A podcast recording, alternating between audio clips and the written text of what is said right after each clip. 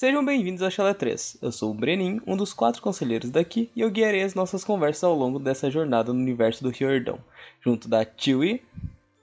Qual é? Junto da Visas. E aí? E hoje, infelizmente, não junto do gringo, porque ele está ocupado novamente. Complicado, né? Essas vidas de povo ocupado. Essa vida de povo trabalhador não é fácil. Bom, hoje nós falaremos sobre o livro Percy Jackson e os Olimpianos, o último Olimpiano, capítulo 3, Dou uma espiada na minha morte. Uh.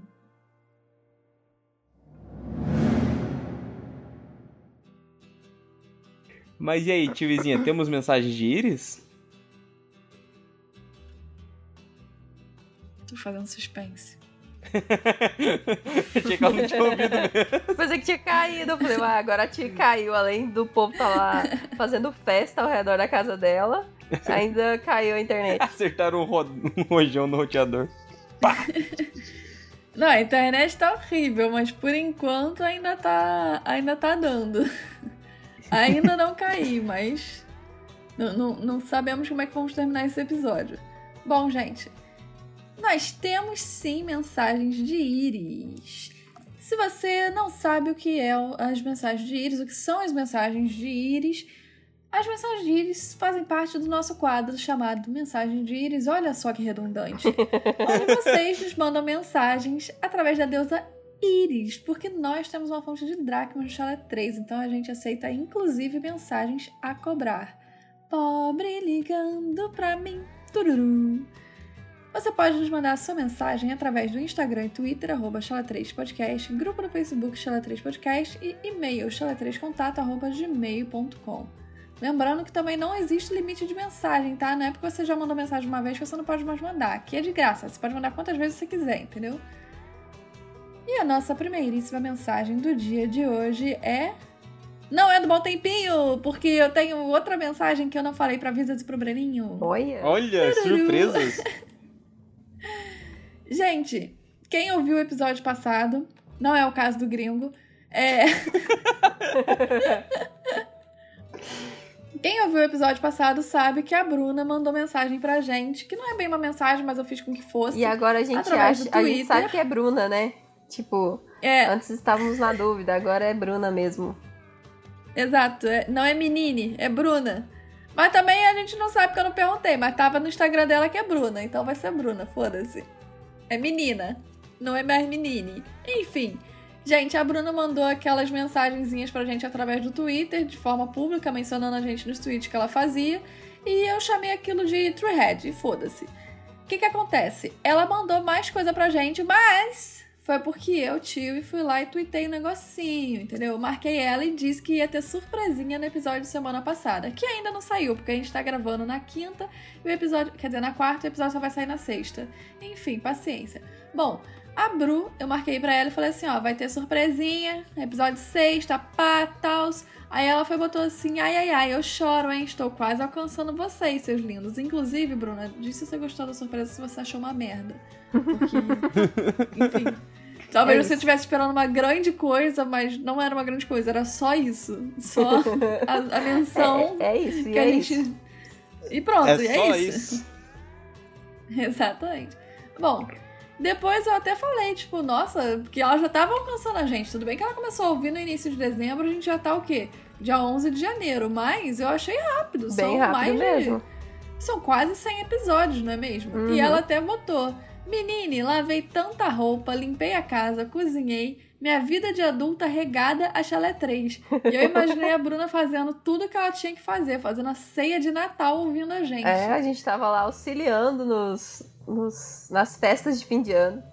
As, as reformas, as faxinas. Ou atrapalhando, né? Que ela vai fazer alguma coisa que não pode ir, ela eu e derruba os negócios. Ou é tipo a tio ir faxinando. 90% da faxina é ouvir podcast, 10% é limpar. Exatamente. Porque assim, gente, eu, fico, eu faço uma coisa, eu já sento, porque eu preciso me concentrar melhor, às vezes, no que o Paulo tá falando lá no Mundo Potter, entendeu? Aí eu fico sentada ouvindo, daqui a pouco passa uma hora, eu fico, ih caramba, eu esqueci, eu tava faxinando. E aí é que eu volto a faxinar, então, entende? né? que não dá muito certo faxinar o quarto. Tem a cama de casal do meu lado. Não dá muito certo faxinar a sala. Tem um sofá enorme me olhando. Não dá muito certo faxinar a cozinha. Tem a cadeira de madeira dura beça que eu vou querer sentar nela só pra ter certeza de que ela continua dura. Enfim. Bom, a Bruna fez todas as tarefas dela, né? Vida adulta regada, acho ela é três. Eu fico imaginando que foi um final de ano bem quinta série, né? Porque foi ouvindo a gente, tem que ser quinta série. Enfim. E depois de um tempo, ela até marcou a gente num, num tweetzinho que é surpresinha para Visas, que é Toda vez que vocês falam do Dionísio, eu lembro do meu gato. Inclusive, Didico tem muita coisa da personalidade do Dionísio. Acho que foi o nome certo. Que nome legal. Gente, Didico. ela tem um gato chamado Dionísio. Eu achei genial, eu amei demais. Eu, Verdade. Entendeu? Porra, eu falei, Nossa, caraca, meus parabéns, arrasou. Eu devo dizer que Dionísio é ótimo, mas quando fala Didico, a minha mente vai direto no Adriano Imperador. Didico Imperador do futebol. Nossa, é a única coisa que eu jamais pensaria. Mas o Didico é Eu um pensava, tipo, um excelente, pagodeiro. é um excelente apelido pra Dionísio. Realmente. E eu vou mandar pra vocês a foto que ela mandou do nosso querido Didico. Ah, Peraí, que eu não ouvi, bem. eu não ouvi. Ela vai mandar a foto do Didico no, pra nós, amor. O Didico aí. Que bonitinho, ele é manchadinho, a carinha dele, gente, coisa boa, bonitinho. Ele é da raça manchado, que gracinha. Branco com marrom. Eu fiz questão de não falar pra vocês que eu queria que a Visas visse a foto do gatinho. Olha que aqui. coisa mais linda, a gente ainda botou arrancar um pedaço. O Didico Na- é muito bonitinho, né não? É muito bonitinho. Né, Dionísio? Acho maravilhoso que dá vontade de arrancar um pedaço, dá vontade Eu de- tenho gana, amor. Pura gana. Do nada vira uma gana chinesa. E tem um detalhe, tá? Que eu achei tão genial que ela tinha um gato chamado Dionísio que eu comentei sobre isso e ela di- disse, sabe o quê? Hum. Que ela tinha um cachorro chamado Apolo. Mas ele Meu foi pro Deus. Campos Elíseos dos Cachorros ano passado. Tadinho. Uma pena. Verdade. Aí ela falou até que a casa dela era temática do panteão grego. E eu achei muito maravilhoso, porque, porra, é é Dionísio, Apolo. Depois ela até comenta: agora só tentando convencer meu noivo a nomear nosso próximo pet com o nome de deus grego. E eu quero que a gente dê sugestões agora pra ela nomear o próximo pet. Ah, tem nome que- de deus grego. Depende, né, se é menino ou menina. Então. É Depende do menine, pet Visas. também. É menine? Menine? É menine. Eita. O que você quiser. Hum. Acho que Demeter é um bom nome. Deméter. Aham. Ah, não! Não Demeter. Andrômeda. Andrômeda é um excelente nome pra outro gato. Nossa! Andrômeda? Eu eu acho que Atena seria um ótimo nome, ainda mais se fosse pra gato, porque eu acho que gato é tipo coruja assim, eles têm um olhar meio meio tipo que Um olhar fixa em você, penetrante. sabe? Isso, penetrante. Porra, obrigada, Visas. eles têm meio que um olhar penetrante, então eu acho que Atena seria muito legal. Mas se fosse cachorro, tem o clássico, né? Qual, tio? Tu ia, tu ia falar qual pra gato? Pra gato preguiçoso, Morfeu, deus do sonho, deus do sono, deus da Morfeu, preguiça. Morfeu também. E Morfeu é ótimo tanto pra gato quanto pra cachorro. Eu tenho um afilhado gato que se chama Morfeu. Se fosse cachorro ou cadela, no caso no feminino, aí tinha que ser Afrodite, porque é carentão. Carentão. É, tio, eu tenho dois afilhados. Na verdade, eu tenho quatro. Dois meninos É e duas Morfeu e meninas. É o Morfeu e o Loki. E a Lúthien e a Arwen. Nossa, é- é- esses outros dois aí foi. Lucian e Aaron. Mas eu acho que. que Morfeu é um bom nome. Mas eu acho que. E eu acho que combina bem tanto pra gato quanto pra cachorro. Acho que, sei lá, um nome maneiro assim. É, mais, legal mesmo. mais pra gato, mas pra cachorro também fica legal. Então, Bruna, fica aí algumas colaborações que o Chalé 3 está te dando de nome, sugestões. Se você aceitar alguma, fala pra gente. E o teu noivo vai ter que engolir, porque vai ter nome de deus grego sim, porque eu achei genial. E se você não aceitar nenhum nome também, fala qual nome que você escolheu depois. Exato. e fala pra gente qual foi. Mas tem que ser de deus grego, porque eu achei incrível. Apolo é. é, é caralho. E a Di- Dionísio. Dionísio. Nossa, fugiu total da, da minha mente. Apolo, eu li é Dionísio. agora. Eu até continuei a conversa com ela eu comentei que. Eu não sei se eu já falei pra vocês, mas enfim. É, num futuro, bem futuro, que talvez nem aconteça, se um dia eu tiver gato. é, não é se um dia eu tiver gato, se um dia eu tiver animais, que no momento eu não quero mais ter nem gato, nem cachorro, eu quero paz. Eu não quero responsabilidade. Uhum. Mas vai que daqui a 10 anos muda a minha ideia. E eu volto a querer ter um bicho. Talvez eu tenha um gato. É, se eu tiver, tipo. Mas tem que ser gato, assim. Os nomes que eu tô dizendo é. Eu, eu imagino gatos, sabe? Eu teria uma gatinha chamada Elis Regina, um gato chamado Cazuza. E se eu me adaptar muito bem com os gatos e tiver um terceiro, aí eu vou chamar de Tim Maia. Muito bom. Eu ia falar agora, o terceiro é seu Tim Maia, mas a tia falou eu já tava, tipo, eu li a mente dela. Se existir o terceiro, por enquanto é só Elis Regina e o Cazuza, mas se der certo, aí o vai rolar pai um de Tim Maia. gato, a partir do momento que você tem dois gatos, ter mais um gato é só detalhe. Isso não, é mas eu não tô querendo nem ter o primeiro, que dirá ter, ter o vai terceiro, vamos com gato. calma. Gata, gata é legal. Quando você pega o primeiro gato, você vê que eles são uma ótima companhia, você fala, nossa, meu gato tá tão sozinho, vou arranjar um gato pro meu gato. Olha o Brenin. Eu não gostava de gato. Ele não gostava de gatos. A pessoa com o coração peludo. Como é que podia não gostar de gatos? Agora tá aqui, ó. Babão. Essas foram as mensagens que não são mensagens da Bruna, mas que eu jogo aqui no quadro mensagens porque eu gosto de debater sobre isso, porque eu acho muito legais as mensagens que eu troco com ela. E vamos agora para nossa próxima mensagem do Bom Tempinho. Olha, ele voltou. Quem tá vivo sempre aparece, não é mesmo? Então, né? Resolveu dar um tempinho aqui pra gente. Faz um bom tempão que ela não fala com nós. A gatinha resolveu nos ceder um pouco da sua, do seu tempo, é, Pra nos ouvir, pra nos mandar mensagem. Hum. Que Bom, bom. gente, voltando aqui pra mensagem da, da Bom Tempinho. Explosão de Hefesto e Ruiva Fatal. Caralho, Ruiva Fatal tu mandou muito bem, Bren... Ô, Breninho. ó. Bom Tempinho, caraca, tu arrasou. Ruiva Fatal achei maravilhoso. É, olá, gente, como vocês estão? Eu estou com saudade.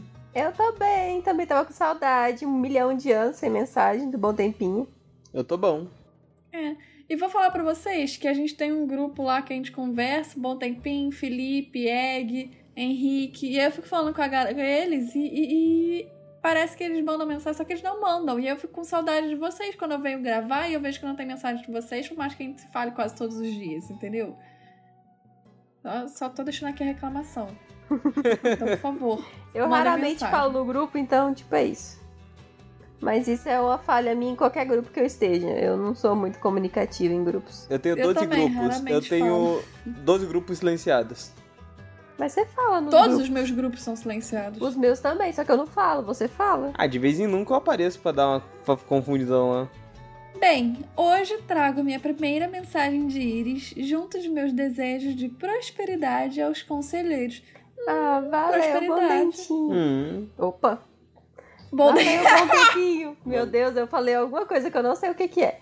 Mas tudo bem. bom Tá. dentinho! Acho que foi. Caralho, dei... A dicção tá, ó, de milhões. bom tempinho virou a fada do dente, que isso? Valeu, bom tempinho. Muitas prosperidades pra você também. Ela tá próspera, ela. Super próspera. Ai, ai. É... Bom, finalmente começamos o último livro dessa saga, numa jornada árdua por mais de 80 capítulos de história. Isso é verdade. Tá escrevendo bonito, hein, gata? Então, começou 2023 arrasando. Exatamente, tá melhor que eu, mas sempre foi, então não entendi porque que eu quis comparar. É. Eu realmente amo esse livro por diversos aspectos que irei comentar ao longo dos capítulos. Eu vou cobrar, porque você disse que vai comentar, então se ficar muito tempo sem mensagem tua, eu vou cobrar. É, algumas controvérsias que precisam de um contexto metalinguístico para compreender. Então irei ficar calado sobre tudo com finalidade de não me estressar, em nome de Zeus. Pois se estressa, bom tempo. Se estressa. Fala aí pra gente, tem aí a gente conteúdo se pra estressa gente. também, aí fica tudo certo. Mantempim, enquanto você mandar mensagem pra gente se estressando, a gente tem conteúdo pra, pra trazer aqui pro podcast. Verdade. Porque senão, se vocês não mandarem, a gente fica sem conteúdo. Aí fica só quatro chato se estressando sozinho. Aí não tem graça. Sobre o capítulo, eu amo muito, muito a Rachel e o Blackjack. Sem dúvida, eles são meu solstício de verão. O beijo entre Percy e Rachel é uma coisa bem. hum, interessante, sem dúvidas. Minha garota merecia mais que ele, mas continuaremos na leitura. Caralho, habla muito! Habla mesmo. Pode hablando, hable mais. Nossa, mas é bem claro, tanto que o Bom Tempinho não gosta do Percy, né? É muito difícil conceber, tipo. Eu entendo não gostar Tá do tudo bem, porque o Brenin também não gosta do Nico.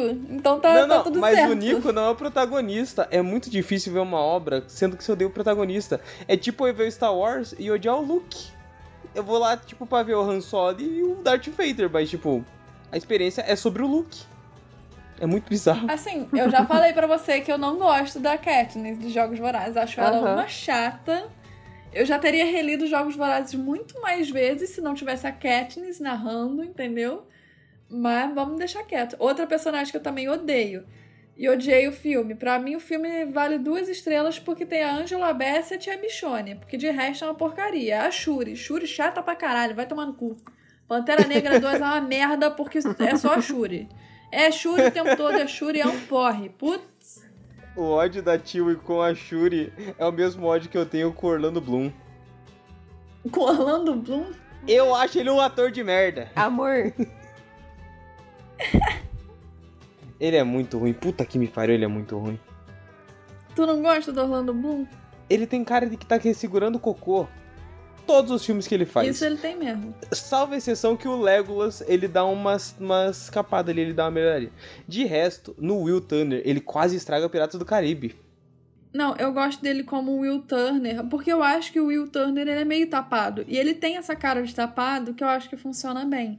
Mas ao mesmo tempo, eu fico prestando atenção Não sempre consigo. ou no Jack Sparrow ou na Gostosona. Então, ele passa muito batido por mim. Mano, mas os momentos que joga o protagonismo pra ele quase estraga o filme, porque ele é muito ruim. Ele é sortudo, ele tem um puta gente, mas ele não é bom. Ele não é um bom ator.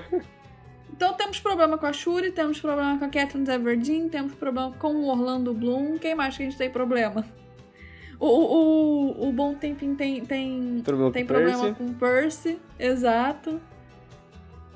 Concluindo o e-mail da Bom Tempinho. Enfim, ótimo tê-los novamente nas minhas semanas. E até mais.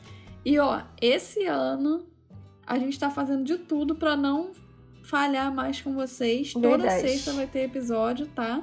Quando não tiver, a gente vai avisar. Mas a tiozinha tá aqui se comprometendo a, a avisa lançar sempre episódios com vocês. Porque a gente antes, se, um- se uma pessoa não conseguisse gravar ou algo assim, a gente dava uma segurada no episódio. O gringo, quando edita, demora um mês pra editar, então ele só vai editar agora no especial, que vai ser bem, bem lá pra frente, então não vai mais ter um mês sem episódio. É Joguei um shade no gringo, hein, gente. Mas tudo Então, bem, eu né? falo na cara dele. Olha, flechada nas É. costas, hein? E na frente também. É, então, assim, gente, se, se a gente falhar, vai ser com certeza por motivos de uma força extremamente maior do que a gente. Porque a gente tá, inclusive, já há dois episódios gravando sem o gringo, porque ele não tava conseguindo é, achar horário pra gravar com a gente. Mas a gente não queria deixar vocês sem episódios. Verdade. Então, manda um pix pra gente pra, pra ver se a gente fica Mais menos feliz. triste de estar gravando sem o gringo.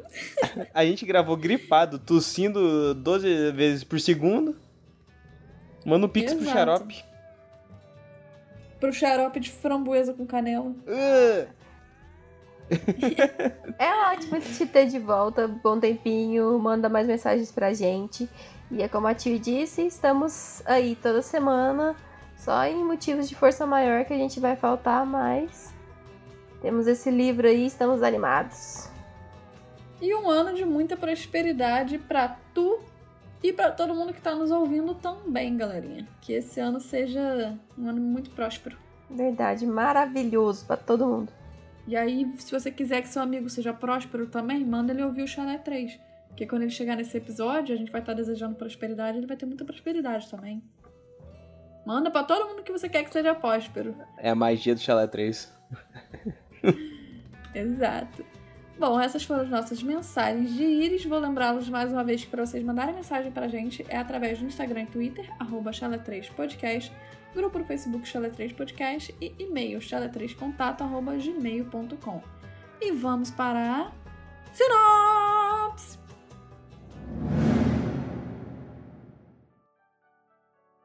Más notícias e discussões. O terceiro capítulo de O Último Olimpiano começa bem triste. Percy dá a notícia que o Princesa Andrômeda foi pelos ares, mas que Beckendorf acabou indo junto. O garoto atualiza o pessoal das notícias e, por fim, conhecemos finalmente a grande profecia. Que estava ali o tempo todo e só você não viu. Nossa senhora.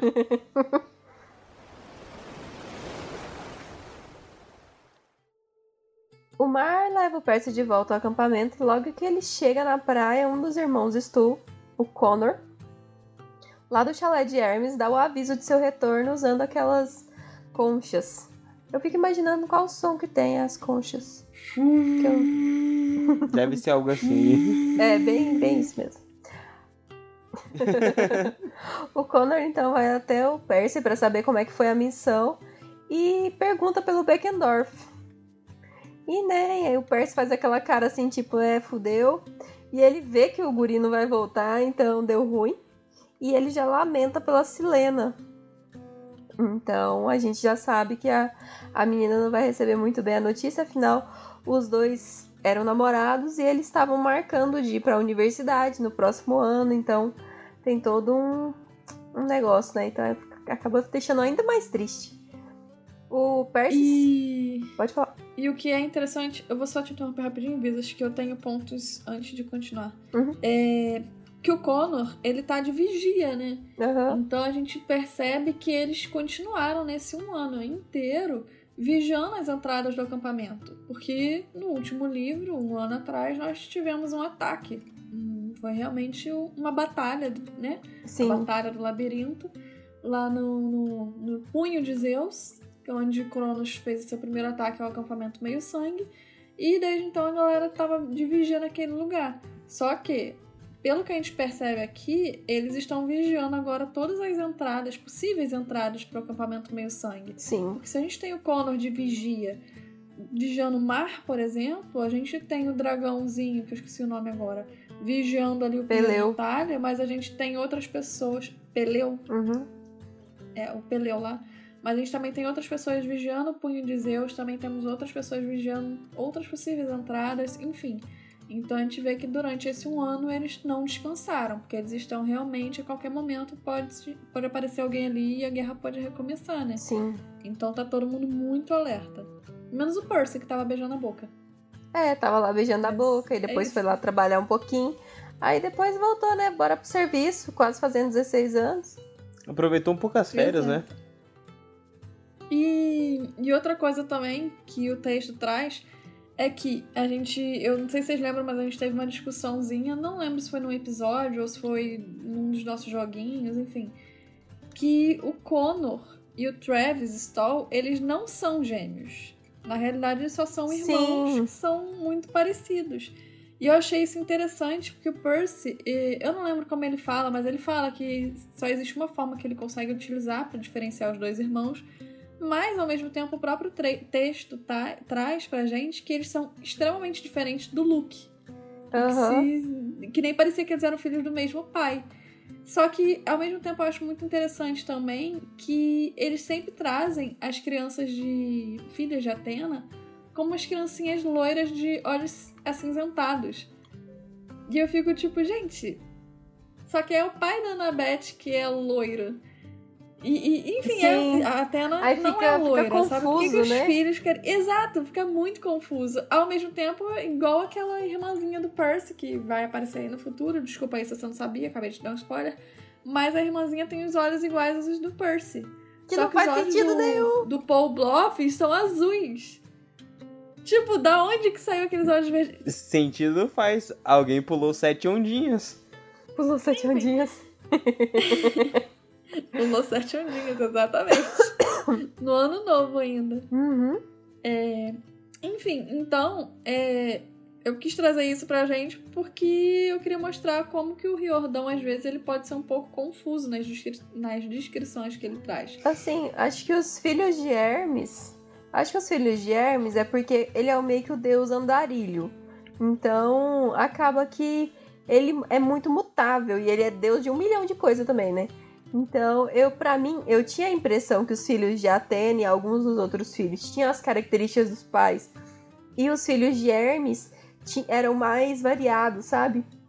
Tinha só aquela. Uhum. Acho que eles falam que eles têm uma expressão meio élfica, sabe? E de bagunceiro. Sim. Que o próprio Hermes tem. Então, pra tem mim. aquela o cara cabelo, de merdeiro. É, o cabelo para mim tanto faz, assim. Mas eles têm aquela expressão, é aquele moleque merdeiro.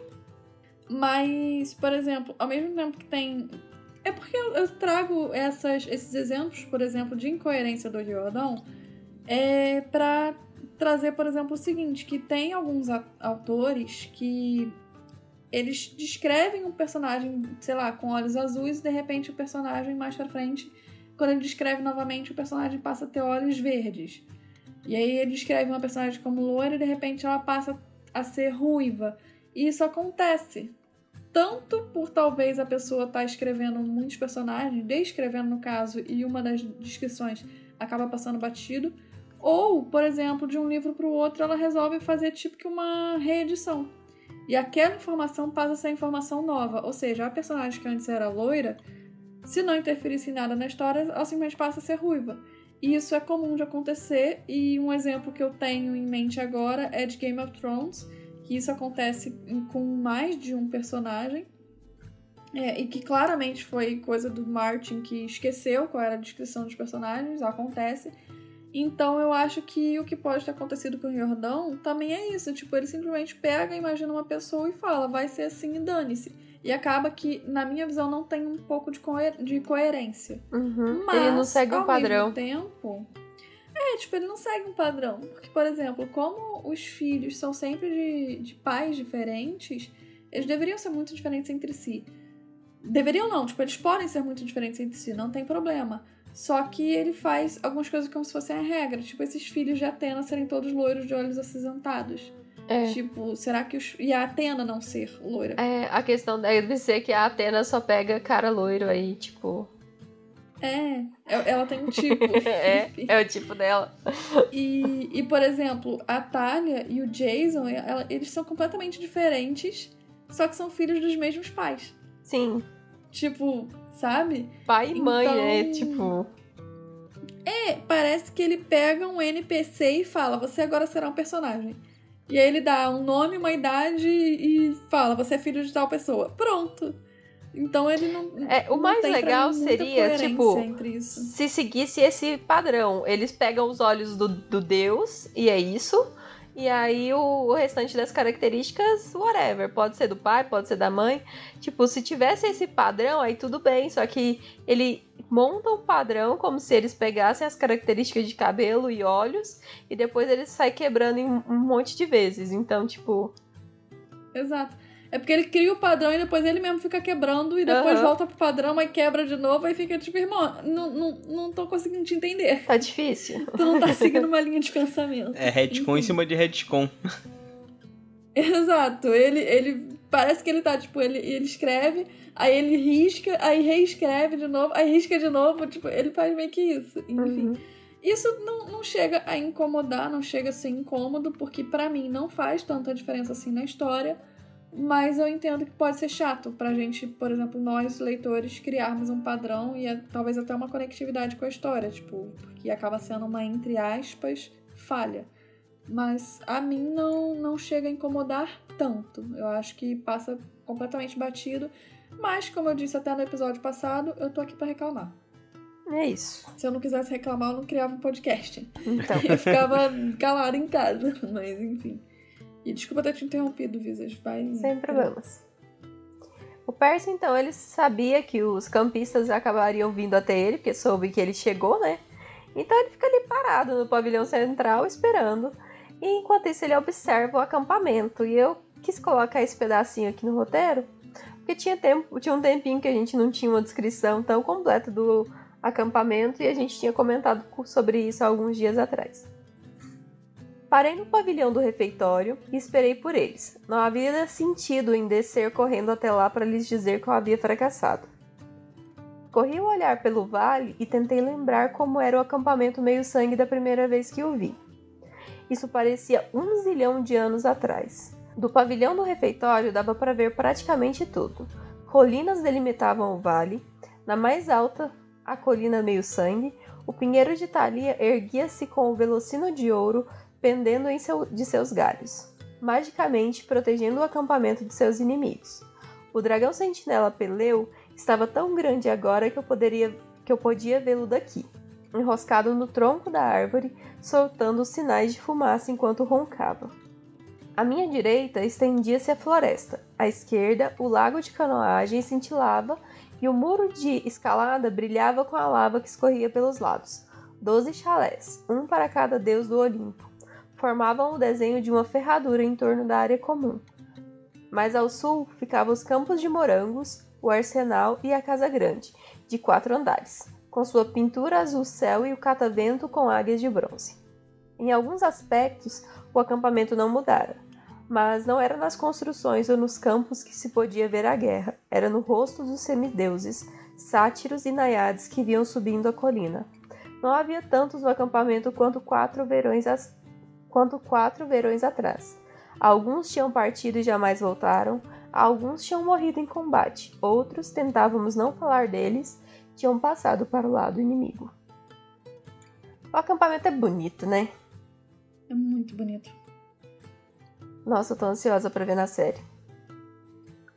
Tô com um pouquinho de medo, mas eu tô ansiosa. Eu quero ver a descrição, pô. Seguir ele, ó. Você. Você falou tão ansiosa pra ver na série e eu lembrei daquele teaser que eles lançaram. Eu também, e eu, eu olhei lembrei. aquele. Eu falei, meu Deus! Eu vi aquele acampamento e fiquei, eu não tô, não. Eu não tô nem É. um pouco. É aquela coisa, eu tô com medo, porra. Eu quero ver os chalé formando um U, formando a ferradura, mas não parece que tá isso no teaser. Pode até tá, mas parece que tá no meio do mato. É uma coisa que. Que eu, que eu, na verdade, lembro bem, é que eles estão gravando no Canadá, né? Se eu não tô em erro, é no Canadá. Sim. E, cara, o Canadá tem umas florestas muito bonitas. Muito bonitas mesmo. Então, eu acho que o acampamento, apesar de a gente ter visto aquela porcaria no teaser, eu acho que dá pra trazer uma coisa muito, assim, sensacional. Sim. Sabe? Tipo, é, é, porra, eles têm lagos lindos, eles têm pinheiros, assim, maravilhosos. Eles têm...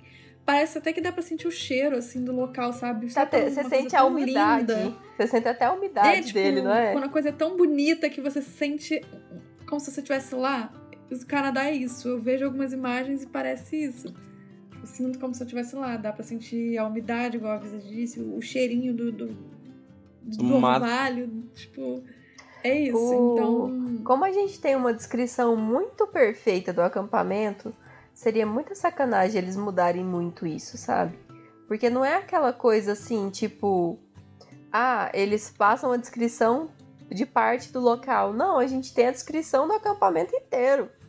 Então, tipo, ajuda nós aí, já tá pronto, só fazer. Exato. E eu fiz uma pesquisa rápida no Google agora mesmo sobre alguns filmes e séries que foram gravados no Canadá. E, por exemplo, alguns exemplos fortes que a gente traz aqui é o filme Deadpool, Uhum. X-Men, Incrível Hulk, tipo, todos que tem cenas muito é, é, no mato, digamos assim. Aparece o mato ali. Todos não, porque Deadpool não aparece muito mato. Mas enfim, tem ali as florestas e tal. Tudo gravado lá no Canadá. É, também de série, nós temos Riverdale, é gravado lá. Ah, tem umas coisas bonitas assim. Riverdale. Também Supernatural, Once Upon a Time, Arrow, Flash, Legends of Tomorrow, Supergirl. enfim. Supernatural foi em- no Canadá? Sim. A gente Tá- tá passeando aqui. pelo Kansas lá no Canadá. A floresta do Wendigo, amor. Exato. Ah, é verdade. Orphan Black, Bates Motel, tudo isso que apareceu aqui nesse site.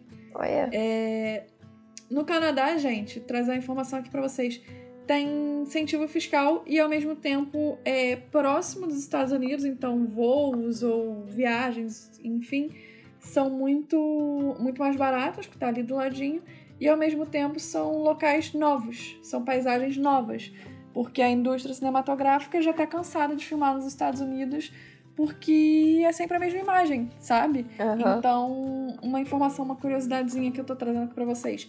É, eles estão procurando, o cinema tá se globalizando muito mais, porque como todo mundo acaba sempre indo filmar nos mesmos lugares, seja por incentivo fiscal, seja por o que for, é, já tá tudo ficando muito batido. Então, por exemplo, a galera vai filmar na Nova Zelândia, tu vai ver a paisagem igual do filme da Marvel. Tu vai ver a paisagem do Senhor dos Anéis. Você vai ver, tipo, muita gente já filmou na Nova Zelândia, na Austrália. Então já ficou uma paisagem mais batida.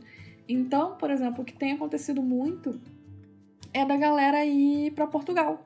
Porque Portugal, é... eu pelo menos não tinha essa, essa imagem de Portugal na minha mente, mas Portugal é um país que tem muita paisagem muito bonita. Tem praia, tem montanha, tem tipo mata mesmo, tipo florestas grandes tem serra, tipo neve, mas ao mesmo tempo, é o que eu falei, tem praia também, tipo umas áreas de areia. É, então, assim, eles estão indo procurando novos locais para filmar e é por isso que tá ficando mais globalizado. Porque, por exemplo, o novo Velozes e Furiosos vai ser filmado na, em Portugal. É, Game of Thrones, a última temporada. A última temporada não, outras temporadas também foram filmadas em Portugal. Uhum. É, foram filmadas em outros países também, mas eu trago Portugal. É, House of the Dragon foi filmado em Portugal. Legal. Enfim, inclusive eu tentei fazer figuração umas três vezes, nunca fui chamada. Triste. Tava tão pertinho. Ia Tristeza. ganhar cinquentinha por dia. Ia aparecer em Game of Thrones. Enfim, é lá em Monsanto. Então, é, é, eu acho isso. Só uma curiosidade que eu tô trazendo aí pra quem tá ouvindo, né? Estão filmando muito na Espanha também, por aí. Estão fazendo muita série da Netflix na Espanha, principalmente Madrid, Barcelona. É, e eles estão filmando no Canadá. O que eu acho muito interessante porque, eu sendo muito sincera, eu olho alguns filmes desses que foram filmados no Canadá e eu acho que pode ser Estados Unidos, eu acho que pode ser Nova Zelândia, eu acho que pode ser muito local. Tipo, apesar de que Estados Unidos normalmente você olha e fala, tá, isso é nos Estados Unidos. Você olha uma parada na Austrália e você fala, tá, isso não é Austrália. No Canadá, eu não sei porquê, mas pra mim é um pouco mais difícil de identificar, sabe? Aham. Então, eu acho isso mais legal também. Porque eles estão gravando lá e aí eles podem estar em qualquer lugar dos Estados Unidos porque é, é, é passável. Uhum. Tipo, eles estão gravando lá e nem quem tá nos Estados Unidos consegue perceber que não é os Estados Unidos, sabe? Aham. Isso eu acho bem interessante e ao mesmo tempo eles têm paisagens muito bonitas, florestas muito bonitas. Eu acho que pode ficar muito legal a direção de fotografia da série. Basta eles quererem. Temos fé, temos fé. Oremos. A fé é a única coisa que a gente tem, né? Temos persistência. Conseguimos a série, agora a gente tem fé pra série ficar boa. Enfim. É, bom, e é aquilo, né? Muita gente aparentemente passou pro, pro outro lado. Galerinha aí cortou pro outro lado, achou muita gente, talvez por ter pensado que os semideuses iam perder a guerra, outros porque concordam com Cronos, enfim, não tem como a gente saber, a gente só sabe que muita gente foi embora, né? É. Enfim. Mas também muita parte é o, o descaso dos deuses, né? Tipo, por exemplo, teve Também. muitos filhos de Hermes, por exemplo, que, que saíram de lá porque eles não sabiam que eram seus pais e os deuses não estavam nem aí. Então, tipo, por que, que eu vou estar. vou, vou ligar pra alguém que nunca ligou pra mim? Então, tem toda essa questão. É tudo é consequência do descaso. Tudo, Uhum. tipo, tudo consequência mesmo. Breninho, veja só se não é a consequência dos meus próprios atos. Olha Os só, deuses olhando pra isso. que surpresa. Ai, ai. Eles olhando, meu Deus, quem diria que meus atos têm consequências? Exato. Eles vendo o filho não reclamado, indo pra lutar contra Cronos, porque não tinha pai, não tinha mãe. Olha só. Aí eles lá em cima, olha só, se não é a consequência dos meus atos. Voltando para me morder na bunda. Enfim. Bom, o pessoal todo meio que faz tipo uma mini reunião ali. Porque, porra, Percy chegou, todo mundo, opa, vamos ver como é que foi a missão. E junto deles estão Annabeth e Kiron. Kiron, nossa, virei Hum, gangue agora. É, o Percy fica meio confuso, mas ao mesmo tempo feliz por ver a Annabeth. E antes mesmo de contar o ocorrido, aparece a Silena lá, tipo, toda desarrumada, toda. Oh meu Deus, cadê o Charlie? Charlie cantou pra subir, meu bem. É, e ela fica lá procurando Beckendorf, só que não tem Beckendorf. Beckendorf não foi. Então, assim, então, ela né? chora. Tipo, fica aquele desespero, porque o namorado dela acabou de morrer, então imaginem vocês a situação. Credo. É, e ela acaba sendo apoiada por Clarice. E do nada a gente fica tipo, ué, Clarice apoiando alguém? Que que é isso? Que porra é essa? Clarice tem sentimentos? E sim, gente, elas criaram uma amizade improvável depois que a Clarice, a, a Selena, no caso, ajudou a Clarice e o Chris no livro passado. Que eu não sei se vocês lembram, mas o Chris Rodrigues, aquele maluquinho, tava de, de se engraçando pros lados da Clarice, a, Clarice se engraçando pros lados do Chris e a Selena tava ali ajudando, como a boa filha de Afrodite que ela é. Claro. E, cara, eu preciso trazer a, a fala do Percy. No caso, o que o Percy pensa sobre a Annabeth. Que ele solta o. Não que ela tentasse se arrumar. Falando sobre a Annabeth, que ela tava suja, que ela tava feia, que ela tava imunda. Aí ele bota. Não que ela tentasse se arrumar. E ele não complementa com, mas ela ainda assim estava linda. Não, ele só solta isso. Aí é aquilo que a gente pergunta, né? É fã ou é hater? Nesse momento não há como saber. Pelo é jeito, mesmo? quando eu li essa frase, é porque é aquela, aquela hora assim que deu aquele frio na barriga, ele olhou pra ela assim, tipo, nem ela. Ficou nem- nervoso? É, nem tava tentando se arrumar, mas ela continuava assim, tipo, aquecendo o coração do menino. Pelo menos é esse que meu, meu, o meu lado fã e, Que tendencioso. e, e percabete pra sempre é, tenta dizer pra mim. Ou pode ser ele tava com frio na barriga de pensar que, né, Rachel, Annabeth. Não, ele não pensou na Rachel agora, não. Pode quietar. Hum, quietar aí. vai não ver que ele tá. É peso na consciência, dá, dá um friozinho na barriga igual. Tá fazendo papel do gringo, Breninho? Eu, tô, eu vim pra trazer o caos, o gringo não vem, eu tô. A gente tem que fazer o papel, né? Não. Bom, daí a multidão se dispersa assim que o Percy dá aquela péssima notícia, mas ele conta tudo o que aconteceu em detalhes pra Annabeth e pro Kiron. E ao finalizar o relato, o Kiron diz que ele precisa montar um conselho de guerra com os sêniores de cada chalé. Mas antes de irem, o Percy fala sobre a sua desconfiança com as intenções de Cronos e que ele pode ter algo mais sendo tramado. E por último, o garoto diz que o Poseidon informou a Kiron que tá na hora dele saber a profecia completa. Uma coisa que eu acho engraçada dessa parte é porque ele dá a notícia, aí o Kiran fala assim que tem que reunir, né, o conselho e tal. Aí meio que o- é, eu sinto que o Kiran já tá saindo. Aí o Percy fala, ah não, aí tem isso também. Aí ele, não, então tá, beleza, a gente discute lá. Aí ele tá saindo de novo, aí ele, não, ah, meu pai falou que você pode me mostrar a profecia também. então, tipo, eu, eu tenho essa sensação do Percy falando com o Kiran e, tipo, ele, bora conversar com o povo, anda logo, moleque. Não, mas realmente traz essa sensação como que o Kiron, por mais que Poseidon falasse que podia, que ele não queria, sabe? É, É Tipo, porque- me traz essa sensação. É porque a profecia, ela é muito negativa, né? Então, tipo, a pessoa não vai pra guerra muito animada. Ele tá fazendo de tudo pra, pra não ter que lidar com essa situação. Exato. E normalmente quando ele lê a profecia, ela tá sacramentada, vai rolar e é isso. Não, mas aí fica a minha crítica. Porque, cara, o Percy ele deveria ter ouvido a profecia antes. E eu entendo que o Kiron queria que ele tivesse uma vida um- o mais normal quanto possível, que ele não queria que o Percy ficasse pensando nisso, que ele não queria. Só que, cara, ele ouvir essa profecia faltando uma semana pra É. ela se concretizar é muito tenso. É uma falta de responsabilidade do caramba. Ainda mais quando lá na frente a gente descobre que a Annabeth leu a profecia quando ela tinha 10 anos. Sim. E tipo assim, quem é a Annabeth na fila do pão? Principalmente quando ela tinha 10 anos. Não é como se o Kiro Pois é, tivesse e eu- eu ela, não sei lá, entendo um muito. atrás. Eu não entendo muito bem como, por que ela leu, por que, que ela soube disso, né? Então, tipo, não faz muito sentido.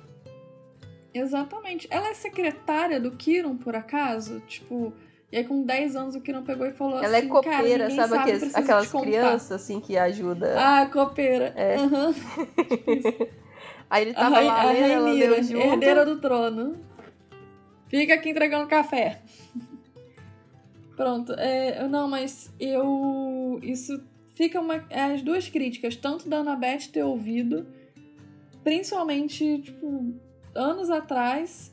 Mas ao mesmo tempo fica meu parabéns à Annabeth, que mesmo sendo amiga do Percy, durante todos esses anos ela nunca contou.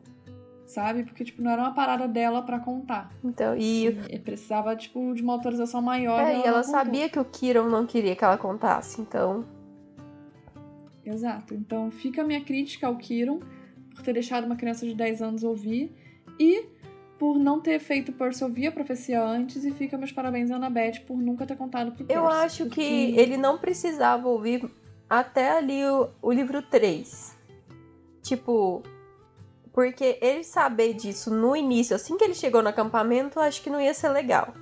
Porque, é, ali no final do livro 2, o livro 3 Talvez pro nem 4... fosse sobre ele. É.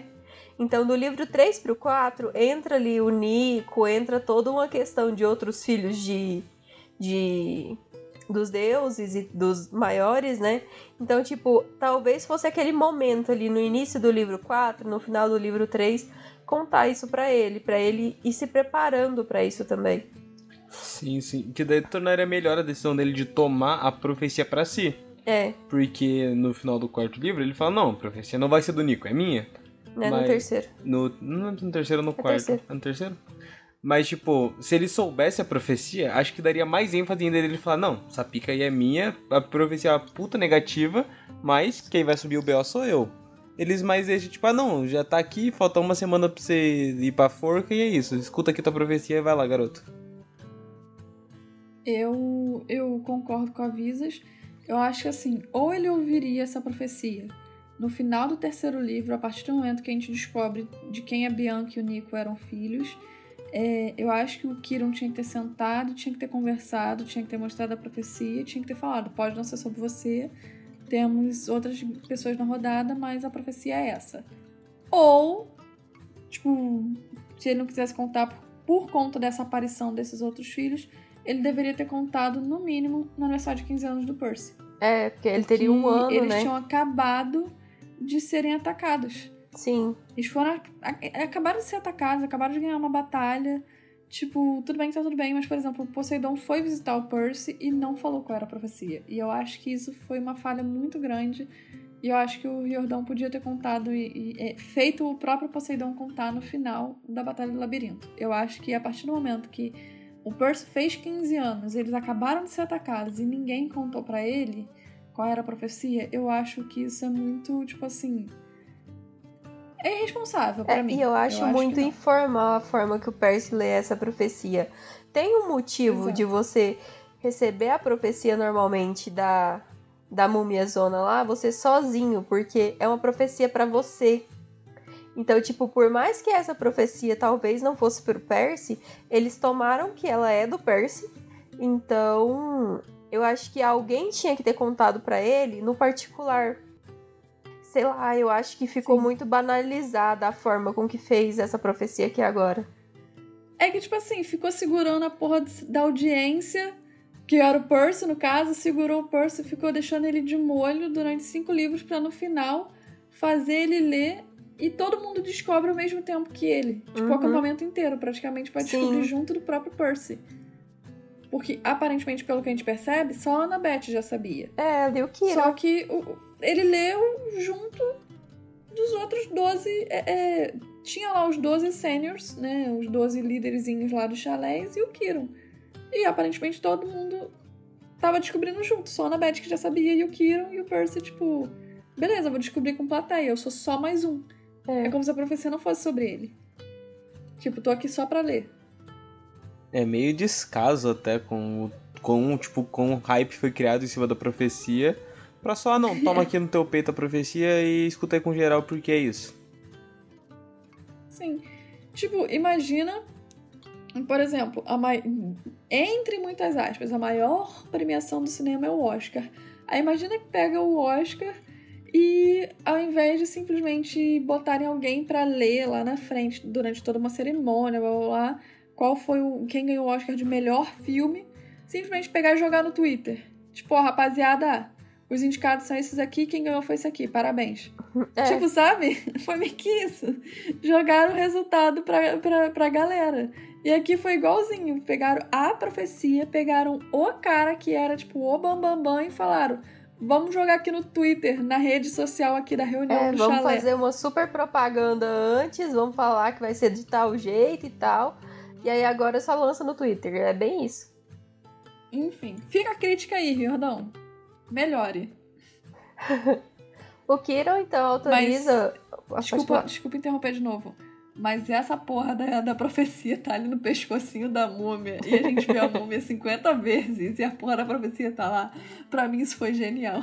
Isso foi genial. Porque a Anabeth chega e eles estão ali parados na múmia e ela. Dá licença, vai lá, pega uma coisinha, toma, Percy. E, tipo, tava ali o tempo todo, sabe? Aham. Isso, isso pra mim é incrível. Parabéns, Randall. O Kiron, então, autoriza o Percy aí com a Annabeth até o sótão pra receber a profecia. E ali a gente descobre, como a tia disse, que ele tá num rolinho de pergaminho lá dentro de uma bolsinha no pescoço da múmia. Ele fica chocado, porque tá ali no alcance dele há tanto tempo e, tipo, ele nem Dele sabia. de qualquer um. É, mas eu acho que ninguém ia querer encostar na múmia, né? Mas tudo bem. E a Annabeth disse que, como a gente tinha comentado, ela ouviu essa profecia quando ela tinha 10 anos e ela ainda tem arrepios sobre isso. Então, tipo, ela não tava preparada pra saber essa profecia também, então por que, que o Kiron contou, caralho? Nesse meio tempo que a gente tá lá dentro do porão, do, do sótão, a gente descobre que a múmia já foi uma linda donzela, só que era uma linda donzela 50 anos atrás. Então aconteceu alguma coisa que hoje em dia ela é uma aquela múmia feia. E a Annabeth não conta o que que houve. Ela parece que ela pensa em contar, mas não conta pro Percy. Isso me dá uma raiva da Anabeth. Que ela tem muita informação, pode ser informação relevante, mas ela acha que não é a hora e segura. Mas eu acho que aqui é só por conta do, do local mesmo. Acho que ela não queria ficar ali, sabe? Sim, Tipo, sim. Por Talvez não, conta. queria- não quisesse desrespeitar. É, porque tem a múmia ali, tem o, um monte de coisas. Então, tipo, acho que ela não quis contar E aquela também hora o só. momento não era propício porque, tipo, porra, ela vai contar toda uma fofoca da múmia, na cara da múmia, sendo que o Beckendorf acabou de morrer, tem uma reunião, eles estão com a profecia na mão, tipo, não era o momento. Sim, sim, mas Mas não é algo também assim, tipo. não é super relevante. Tipo, ah, a informação é meio que fofoca, mas muitas vezes o Riordan faz isso. E, tipo, tem um personagem que sabe a informação importante, ele tem uma coisa muito importante que podia mudar algumas ações se ele conta, aham. mas ele prefere segurar e depois que dá tudo a merda ele fala, ah, mas é que aconteceu tal coisa ou é que eu sabia tal coisa. Tipo no. Então na- por que não falou? Exato. Tipo na Maldição do, do Titã, que a Annabeth tinha se encontrado com o Luke antes. Ela não conta pra ninguém, ela só conta depois que dá toda a merda. Que ela já tinha encontrado com o Luke, amor. Lá, ela fala que o Hermes comentou com ela e que ela encontrou com o Luke, que ele tava tudo perdido. Que chamou ela pro lado deles, ela tentou trazer ele, só que ela não conta isso na- no Percy, tipo, meio do livro, assim, onde pode influenciar ações. Não, ela conta no final, depois que dá tudo errado. No. Falando da maldição do Titã, por exemplo, é... na maldição do Titã, a múmia sai do porão. Do porão não, do sótão e vai até a, a floresta, até onde eles estão, para dar a profecia pra Zoe Doce Amarga, né? Uhum. Pra Zoe 101. E quem tá ali presente é o Nico, filho de Hades, a Bianca, filha de Hades, a Talia, filha de, de Zeus, e o Percy, filho de Poseidon. Tipo, todos eles estão ali e, e todos eles estiveram presentes ao mesmo tempo. Tipo, da múmia, o, o Percy, que é quem, tipo assim, eles acham que é, a que é a profecia, e o Grover carregaram a múmia até o sótão de novo. Sim. E a profecia tava ali, sabe? Tipo, isso é uma coisa que, que eu fico pensando depois, sabe? Eles tocaram na múmia, eles carregaram a múmia durante, tipo.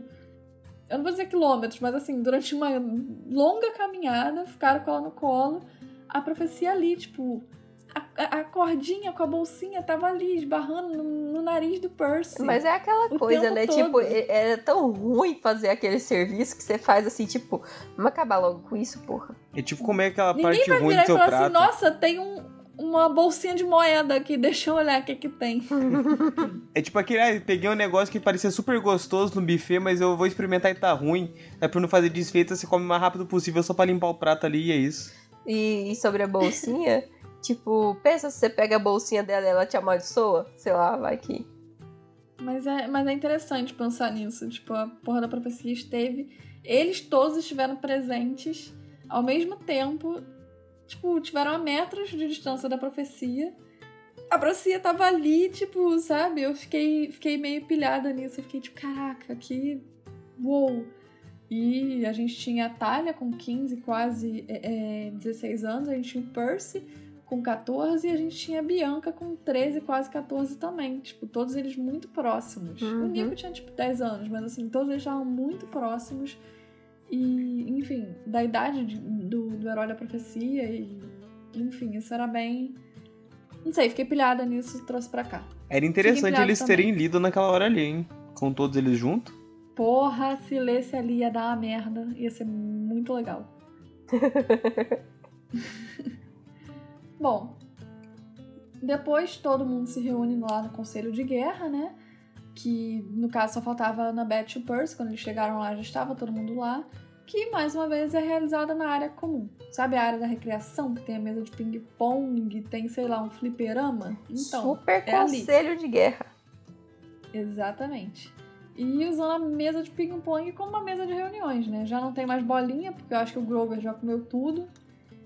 Logo que eles chegam, o Percy encontra a Clarice brigando com o Lee Fletcher. Não, não é o Lee Fletcher. Não, é- O Lee Fletcher arrastou pra cima. É o. É o Não, Michael E. É, Michael E. Exato. valeu, amor. O Lee Fletcher, ele arrastou pra cima, então a Clarice estava brigando com o mais novo membro sênior, o líderzinho do chalé de Apollo, que era o, o Michael Lee.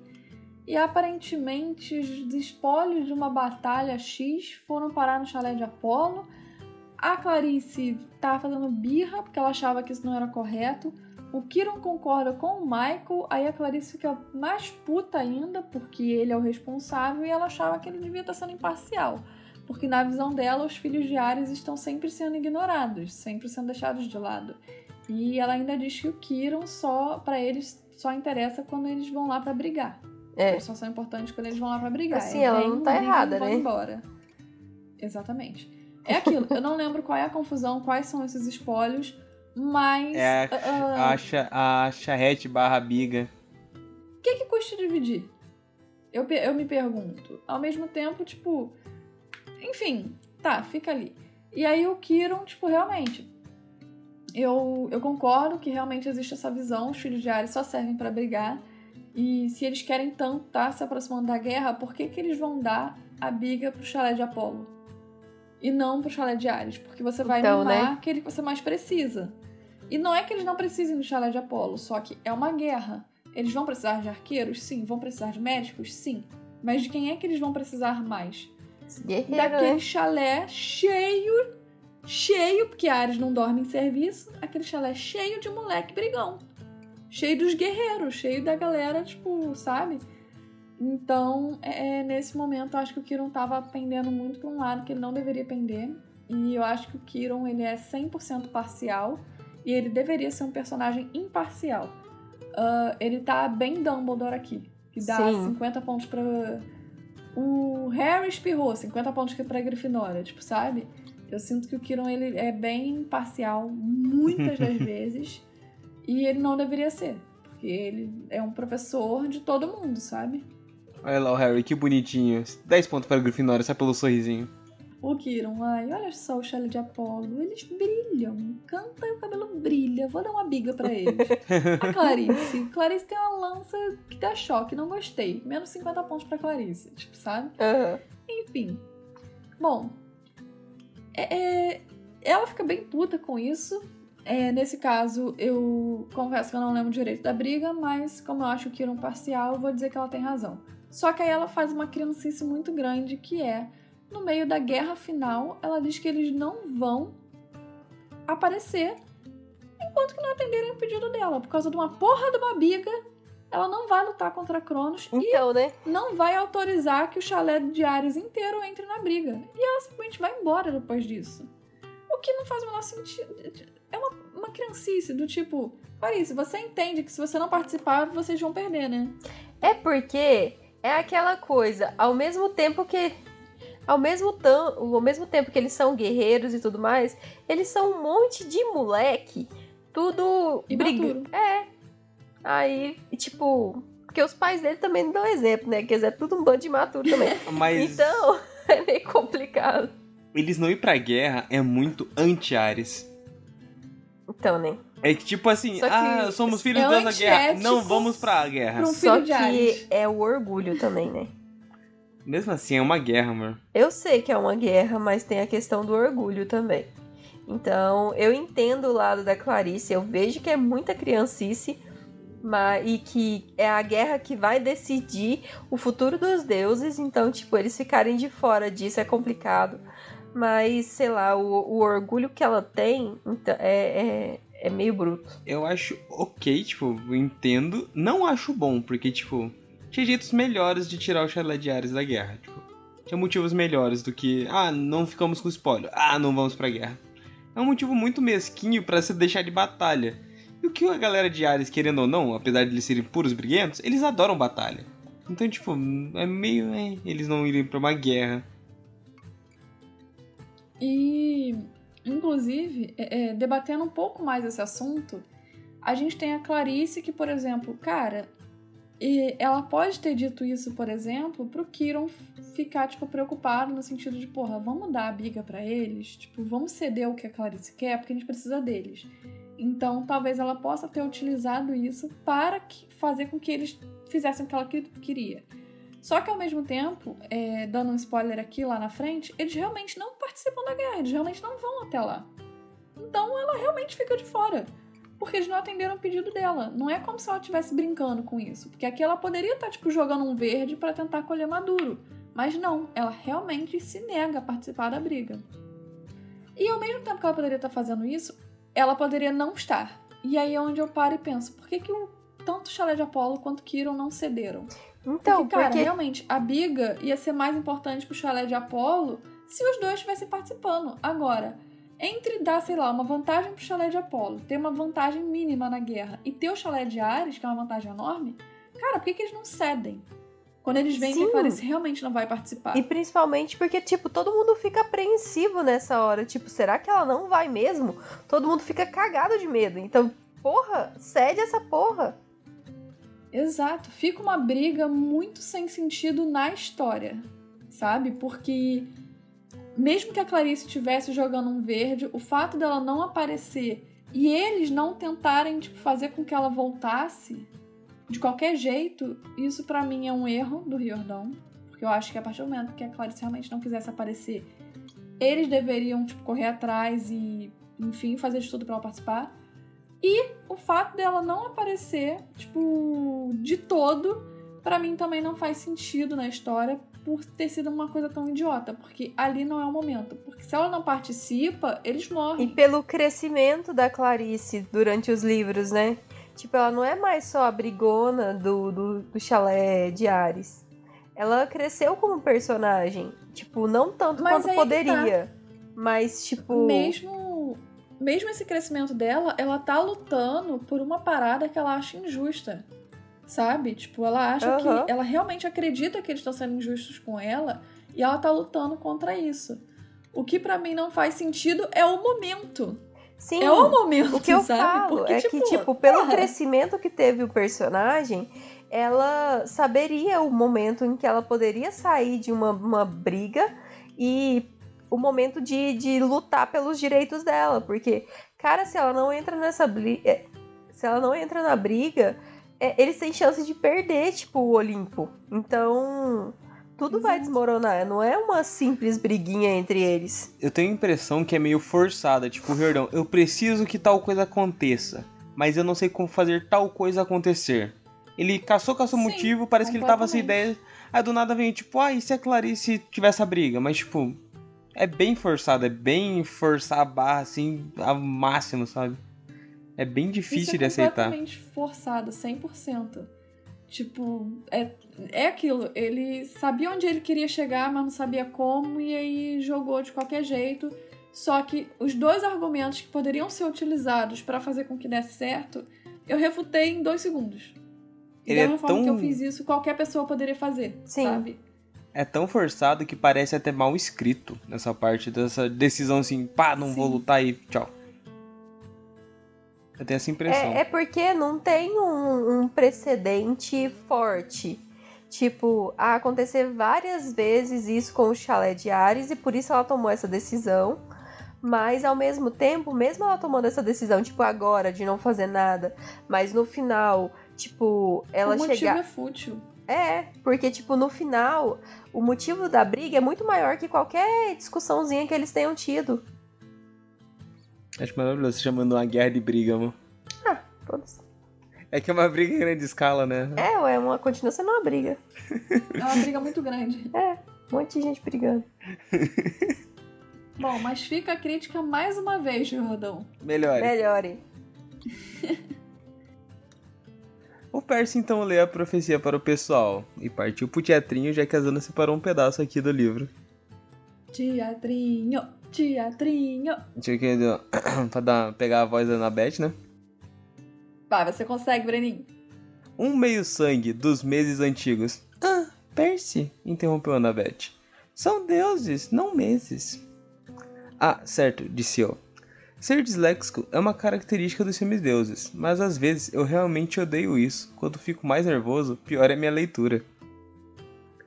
Um meio-sangue dos deuses antigos filho. Chegará aos 16 apesar de empecilhos. Hesitei, fitando as linhas a seguir. Uma sensação de frio surgiu em meus dedos, como se o papel estivesse congelando. Num sono sem fim o mundo estará, e a alma do herói a lâmina maldita ceifará. De repente, contra a corrente pareceu mais pesada em meu bolso. Uma lâmina maldita que uma certa vez me disse que contra a corrente levara sofrimento a muitas pessoas. Seria possível que eu fosse morrer por minha própria espada? E como o mundo poderia mergulhar em um sono sem fim a menos que isso significasse a morte? Percy, instou Kiron. Leia o restante. Minha boca parecia estar cheia de areia, mas e os dois últimos versos?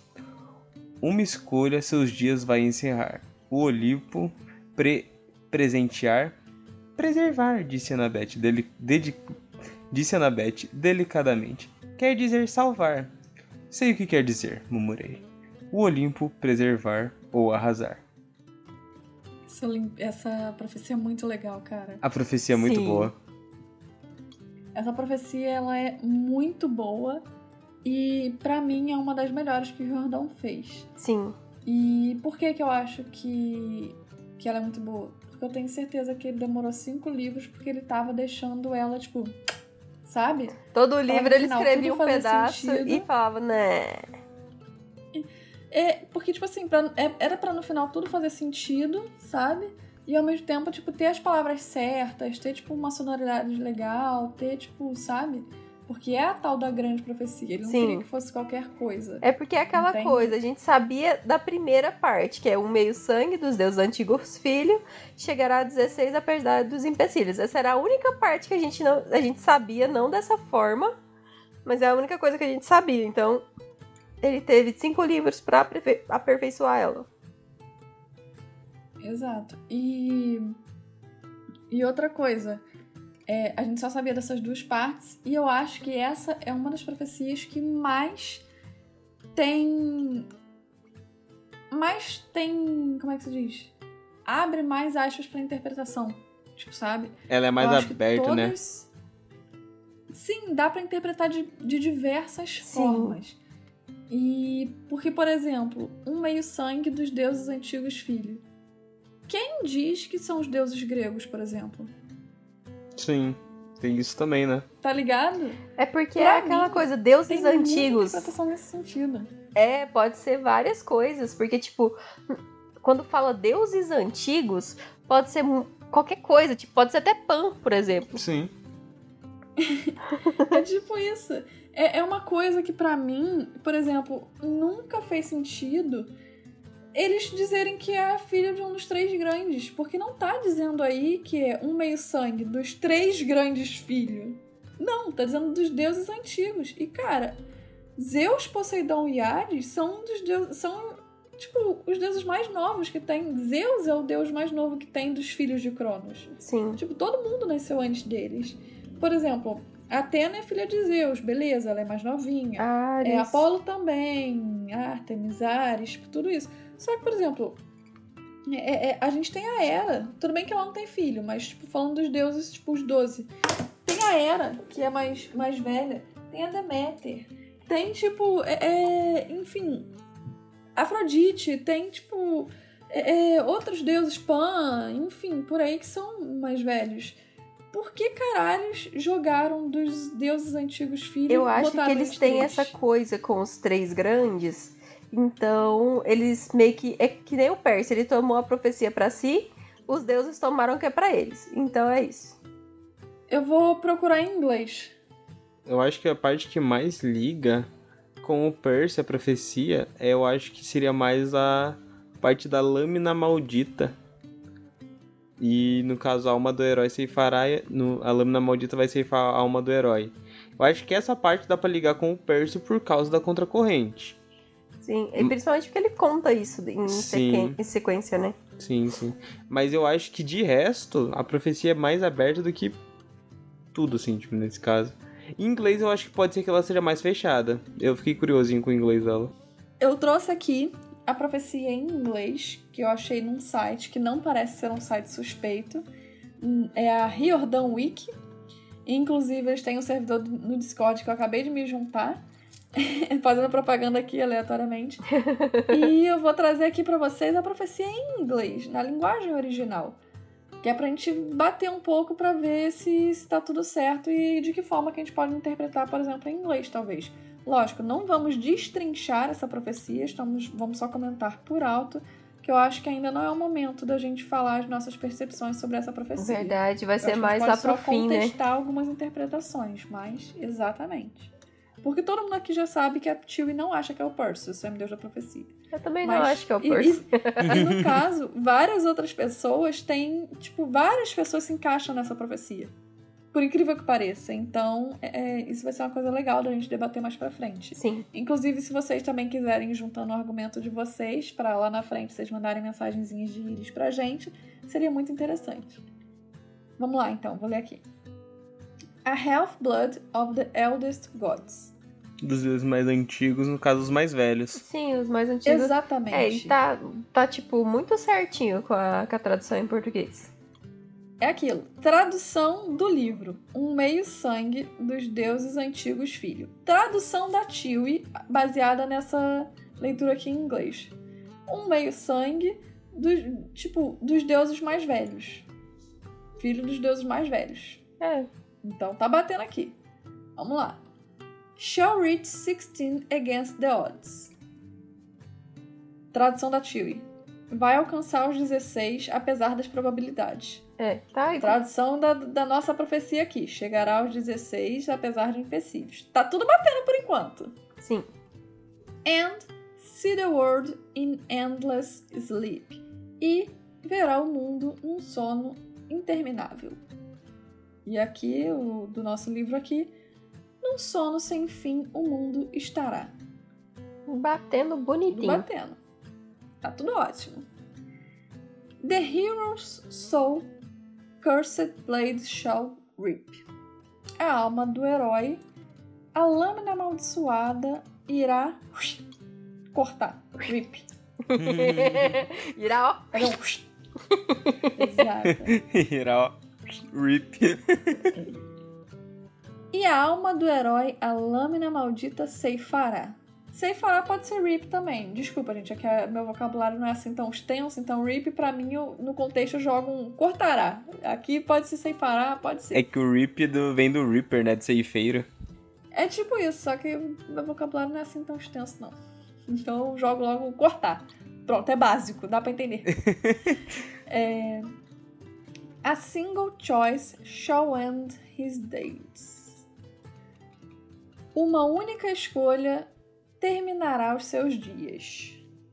Uma escolha seus dias vai encerrar.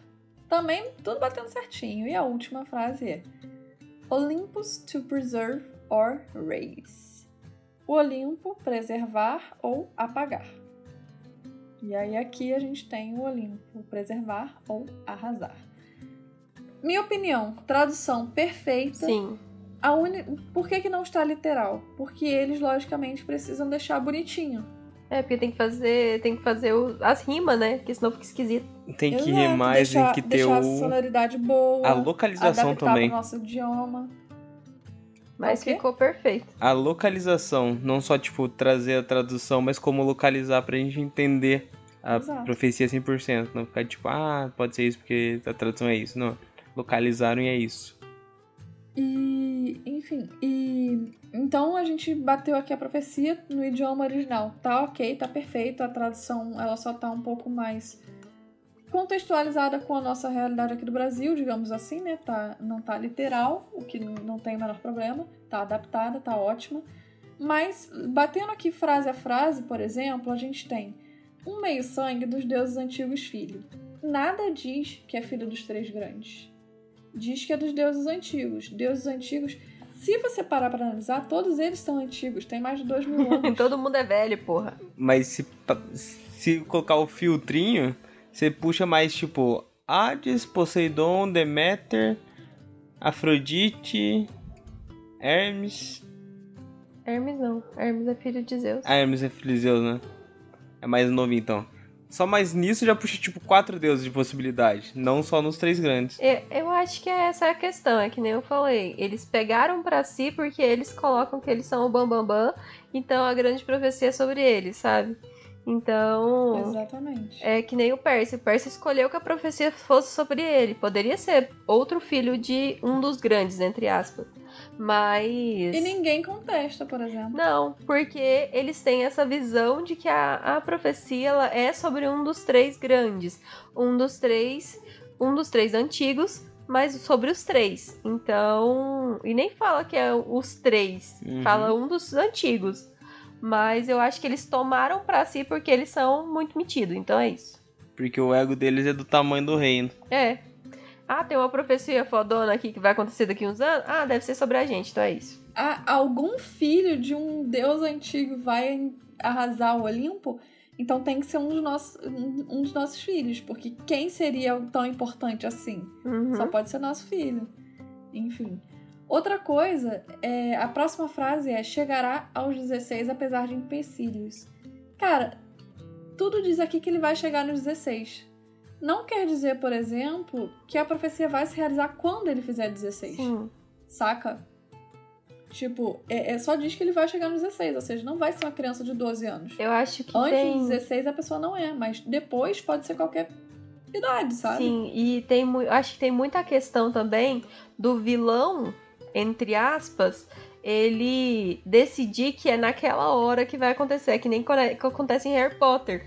Tipo, O Exato. vilão O- escolhe é. o herói da profecia. sim, então, tipo, tem muito disso com o Cronos aqui, ele atacando o Percy, querendo colocar ele dentro da batalha, porque ele é um filho de Poseidon, então ele meio que escolhe o quem vai ser o herói da profecia. Então tem tudo isso é, corroborando pro Percy ser esse herói, né? Era tipo entre o Harry e o Neville. Foi É. o Voldemort que escolheu os Potter como alvo da, É, da profecia dele.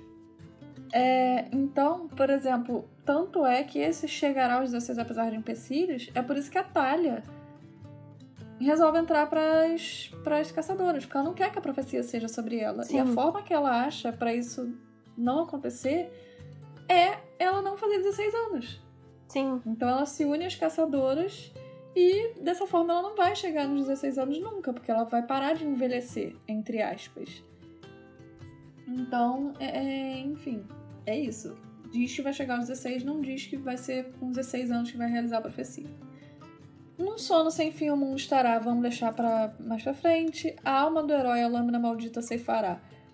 também não diz que lâmina que é, só diz que é uma lâmina maldita. O que mais Só tem que- na, na mitologia grega é lâmina Exato. maldita. É, é que assim, se a lâmina não é maldita, ela é abençoada, mas a benção normalmente vira uma maldição. Então vira tudo redundante pra maldição. E a gente tem, por exemplo, duas coisas aqui. A lâmina maldita. A gente aprendeu a história da, da contracorrente dois livros atrás, na Maldição do Titã. Então a gente já fica, hum. E o Percy também fica tipo, hum. E Será que eu vou a morrer pra a minha lâmina espada? maldita ceifará. Quem é que tem uma foice que vai ceifar? É, tanto que no final eu não É lembro Cronos. exatamente quem que fala na reunião que eles falam sobre a lâmina de Cronos. Então, e, tipo, o Percy nem tinha pensado nela. Então tem vários tipos, Exato. tipo, várias espadas, várias armas que podem ser consideradas malditas. Então, complicado saber. Mas pensar que morrer pra própria espada deve ser uma merda. Você fala, porra, perdi pra minha própria arma, que lixo. Exato. É tipo seu próprio cachorro te morder. Você fica tipo, Então, né? caralho, eu te alimento, eu te criei, seu bostinha. E você fala e me morde. É uma escolha seus dias vai encerrar. Isso aqui, pra mim, é o que mais é aberto à interpretação. Uma escolha seus dias vai encerrar. Cara, que escolha? Uma pessoa escolher, sei lá, comprar um bolo e não uma baguete pode mudar a vida dela inteira. Tipo, é aquele famoso efeito borboleta, É, sabe? porque a baguete tá com. tá estragada, você passa mal, tem uma, uma infecção intestinal. Exato. E o bolo, você é assaltado, mas por você ser assaltado, você não vai pro, pro aeroporto pegar um avião que ia cair, tipo, sabe? Aham. Então, assim, é isso. É, eu acho que aqui é onde é mais aberto a interpretações e é onde o pessoal mais usa pra, pra, pra colher argumentos, digamos assim, de quem eles acham que é o herói da profecia, mas tudo bem. Também não vamos entrar em detalhes agora. O limbo preservar ou arrasar. Realmente, aqui eu acho que é o único que não tem interpretação. É, Ou vai Essa acabar es- ou vai é, continuar. essa tá ótimo. escolha vai causar ou a preservação ou a destruição do Olimpo, é isso. Exatamente. A gente não pode debater tanto, né? Porque senão é spoiler até demais. E é lógico que é melhor esperar que as coisas aconteçam para depois debater. Mas tá aí, demos uma analisada nela em em inglês, demos uma analisada. Fizemos um panorama geral. Então, como, como leitores da profecia, como ouvintes da profecia, como se a gente tivesse ouvido agora. A gente não sabe o que vai acontecer daqui pra frente. Essa foi a a análise que a gente fez, que era o que eles deveriam ter feito na mesa. Mas a única coisa de decente que eles dis- discutem é: lâmina maldita? A foice de Cronos. De resto, só falaram merda. É. Ah, arrasar pode ser legal. Ah, pelo amor de Deus, né? Enfim. Mas. Segue daí, Visas. Então, no fim ali da leitura, o Kiron explica por que que ele não contou pro Percy durante todos esses anos, por conta desse conteúdo da, da profecia, por ser tão é, Mórbido. mórbido. mórbido é a palavra. E o Percy retruca, né? Porque faz sentido, porque claramente ele vai morrer. É, fala duas vezes que a primeira, a lâmina, sei- a lâmina maldita ceifará e uma escolha seus dias encerrará. Então, tipo, ou morre de um jeito ou morre de outro, ou morre dos dois. Tipo, um acontece em seguida do outro, então ele sabe É que ele vai morrer. Citando aqui o famoso Silvio Luiz, ou escapou da foice e pegou o martelo. E a Annabeth então tenta falar pra ele que eles podem contornar isso, porque muitas vezes as profecias não são claras e obviamente essa aqui não é muito clara. Só fica clara pro Percy porque ele tomou ela pra si. Então, pra ele isso aqui é uma verdade absoluta e todo mundo tenta dar algumas ideias sobre a questão da, da própria lâmina. E por fim o Kiron fala que seria melhor eles deixarem o Percy pensar na profecia corta direto. Ele fala assim: não, porque agora eu já sei dessa porra. Se eu morrer, eu morri e é isso. E não tá errado. E o Percy tá poucas ideias, porque eu acho que, como a, a tia tinha comentado, tinha que ter contado pro menino antes, agora já tá na, em cima da batalha, ele não tem nada pra fazer, então, tipo, acabou de ver um amigo dele morrer. Então, se ele morrer, fazer o quê? Eles vão lutar do mesmo jeito. Eu gosto do Percy nesse momento que ele, ele cita o Ivan Drago. Se morrer, morreu. É isso. Morri, morri, porra. Acabou, não tem solução. É. Se eu morrer, acabou e é Vou isso. fazer o quê? E eu acho também que ele quer cortar o assunto, porque é igual a Visas falou. Mano, ele tá ali falando a profecia no meio de todo mundo, e aí eles começam a debater a profecia que diz que ele vai morrer no meio de todo mundo. E ele tá poucas ideias no sentido de, porra, não quero falar sobre isso. Se morrer, morreu, pronto. Tipo, não quero dar papo. Que talvez se ele estivesse sozinho com a Annabeth, talvez eles tivessem debatido um pouco mais. Sim. Sozinho com o Kiron. Agora, porra, no meio de todo mundo, todo mundo tentando meio que, entre aspas, salvar ele, ele tá, tipo, poucas ideias. É tipo, cuida da tua, da tua vida e é isso aí. Não quero, tipo. É uma coisa íntima demais para debater como se fosse nada. Bom, como o Percy tá ali poucas ideias, eles então mudam de assunto e falam sobre o ataque ao Princesa Andrômeda. Chegando logo no assunto do espião, né? Que, enfim, não vou nem comentar.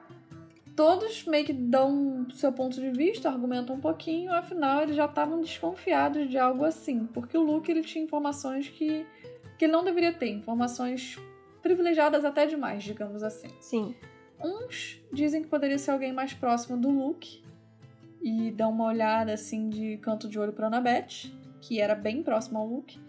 E outros dizem que pode ser seus irmãos, por exemplo, que também eram próximos do Luke. O que acaba gerando uma discussão, porque todo mundo fica apontando dedos. É, o que acaba gerando uma discussão, que para mim fica um apontando o dedo pro outro e cada um quer falar e começa meio que uma mini briguinha, né? Sim. E a Silena, do nada, resolve aparecer e começa a gritar com todo mundo, dizendo que eles estavam ali numa briguinha muito besta, sendo que o Beckendorf tinha morrido. E aí todos eles ficam meio com vergonha, né? Porque a namorada que acabou de perder o namorado tava ali na reunião, tipo, dando esporro neles que eles estavam sendo infantis, então todo mundo fica envergonhado. E eles resolvem ficar de olhos mais abertos, principalmente procurando por uma pulseira com o símbolo de uma foice. Que é algo que, assim. É burro, né? Eles sabem.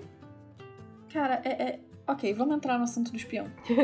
Cara, eles sabem que tem um espião desde o final de Ladrão de Raios. Sim. Desde o final do Ladrão de Raios, eles sabem que existe um espião no acampamento. Como é que eles deixaram ficar quatro anos rolando esse assunto e no final faltando uma semana pro tal do Percy, que é quem eles acham que é o semideus da profecia, faltando uma semana pro cara completar 16 anos, pro mundo acabar, o, o, o que eles decidem é vamos ficar de olhos mais abertos. E fazendo tipo, uma cara... reunião no meio do, do pátio do, da porra do trem. Não, o pior é, é que, que assim... o espião de Cronos tem uma pulseira com o símbolo de uma foice. Por quê? Ele é um espião, ele tem que passar em column. Por que, que dá uma porra no bagulho que tem o símbolo da sua gangue? é tipo, beleza, tu vai ser um espião Não, na, mas, tipo, na Alemanha nazista. O espião nazista. é bom, porque ninguém nunca descobre aquele negócio ali. Eu acho que o simbolismo é a questão dos deuses, cada um deles tem um símbolo, ah. sabe? Eu acho ruim. Mas, tipo, não é por isso que eles vão descobrir o espião, então é isso. É tipo tu ser um espião nazista na América, mas tu vai andar com uma suástica com um uniforme preto. Olha que, que, que espião escondido. Eu. Eu acho o seguinte, cara, é inadmissível. Completamente inadmissível saberem desde o primeiro livro que tem um espião na porra do acampamento e eles não fazerem absolutamente nada. Não, não, não, não existe nenhuma no, tentativa. No livro anterior, Tio, que teve o Quintus, o, o próprio Kiron achava que ele era alguma coisa, que tava. Ele tava de olho nele, tipo, só que o cara tava lá ensinando os moleques. Então, tipo, é muito. É um. Exato. Hum, não sei. E outra coisa, ele achando que o Quintus era o espião, Sendo que o espião tá lá desde o do Ladrão de Raios. Sim. Ele sabe disso. E o Quintus não tava lá desde o Ladrão de Raios. O Quintus tinha acabado de chegar. Como que o Kiron, que tem 5 mil anos nas costas, sei lá, acha que o, Kiron, que o Quintus é a porra do espião? Tipo, sabe? Isso é uma coisa que pra mim é inadmissível. Eles nunca terem feito um plano sequer para tentar desmascarar o espião. Sim. Outra coisa, Apesar de. A gente entrou nesse assunto antes. A reunião é feita onde qualquer pessoa pode ouvir. Isso é óbvio. Só que assim, cara, são informações perfeitas demais, digamos assim, que o, o Luke tem. São muito completas, são muito privilegiadas as informações que eles têm. Então, é óbvio que não é, É óbvio, entre aspas, né? Mas, tipo assim, é uma dica que o espião é alguém do alto escalão do acampamento. Não é uma pessoa qualquer, sabe? É, porque, tipo, você não tem um, um carinha ali na esquina escutando, tipo. Não é uma coisa assim, tipo, sempre tá essa galera aqui. Por que, que a Annabeth nunca pensou no plano de, ok, soltamos uma informação para cada um dos seniors e alguém vai soltar e o Kiro, e o Kiro não, e o Luke barra Cronos vai chegar com uma informação Eu errada. não digo nem a Annabeth. Como é que o Kiro não pensa nisso, O Kiro é sabe? muito Tipo, sábio pelas histórias e tudo É mais. uma então, coisa tipo. que, assim, E é uma coisa besta, não, você pensa, não mano, passa na minha solta cabeça. aqui, ó, falo pro Joãozinho, esse cavalo é preto, falo pro Fernandinho, esse cavalo é branco, esse cavalo é marrom. Quando o Cronos chegar aqui, qual que é o cavalo? Ele vai falar, é marrom. Porra, chama o espião. Simples. E não é assim tão difícil, digamos assim. Porque, por exemplo, se fosse uma parada que abrangesse todo o acampamento, eu até entendo. Agora, se ele tenta descobrir, pelo menos ali naquele círculo mais íntimo, ele tem um filho de Hefesto, ele tem uma filha de Afrodite, ele tem um filho de Apolo, ele tem. São o quê? Sete ou oito pessoas que ele tem? aham. Porque Hades não tem filho ali.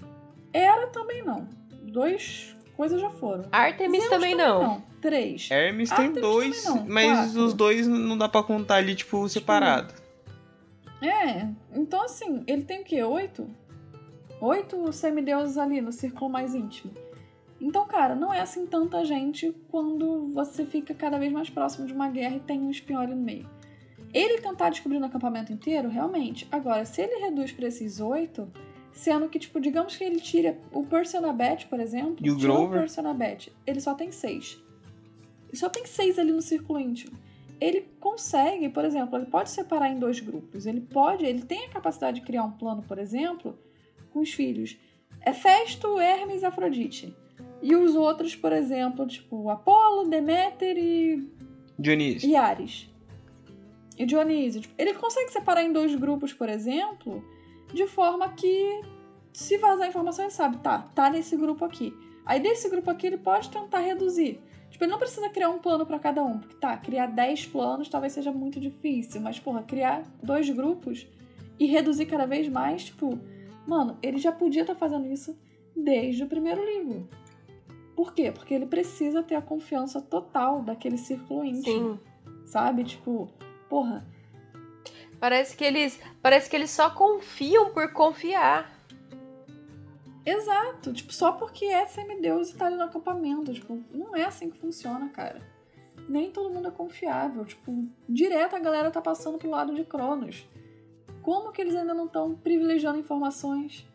Tipo, porra, eu entendo o posicionamento de um exército. Não tem como a gente guardar isso só pro círculo íntimo.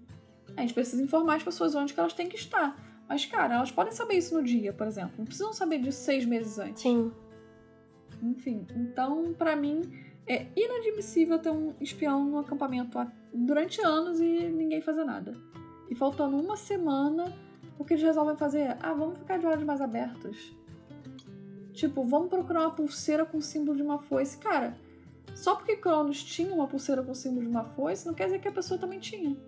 Se a pessoa tem um anel, e se o símbolo for, for sei lá, o símbolo de Hera, por exemplo, é uma vaca. E, um se, anel de vaca. e pior, se a pessoa tem um colar com uma, com uma meia lua, crescente. Ah, foi-se, dependendo do jeito que você olha. É, é- é simplesmente, pra mim, é completamente absurda. E pra mim, esse capítulo inteiro sou eu criticando o Riordão, porque eu acho que vendo com um olhar mais adulto e um olhar mais crítico, é 100% falho essa história que o Riordão criou. 100%. Em vários detalhezinhos. Uhum. Não é uma história muito credível, digamos assim. Mas, sem olhar com olhar de julgamento, olhando com olhar normal, passa batido. Passa. E é o objetivo, é o olhar de uma criança, de uma adolescente. Mas, porra, eu tô aqui pra, te criti- pra criticar, já falei. Tô aqui pra Esse é um capítulo muito, como que é o termo? Bambu. Que você força, força, ele quase arrebenta, mas ele força pra todos os lados. Ele força pro lado do espião, ele força pro lado da profecia, ele força. Ele força demais nesse capítulo. Mas bom, continuando. Então, ali, depois de conversar sobre esse assunto do espião, eles entram no último tópico da noite. Eles falam sobre qual poderia ser o primeiro movimento de Cronos.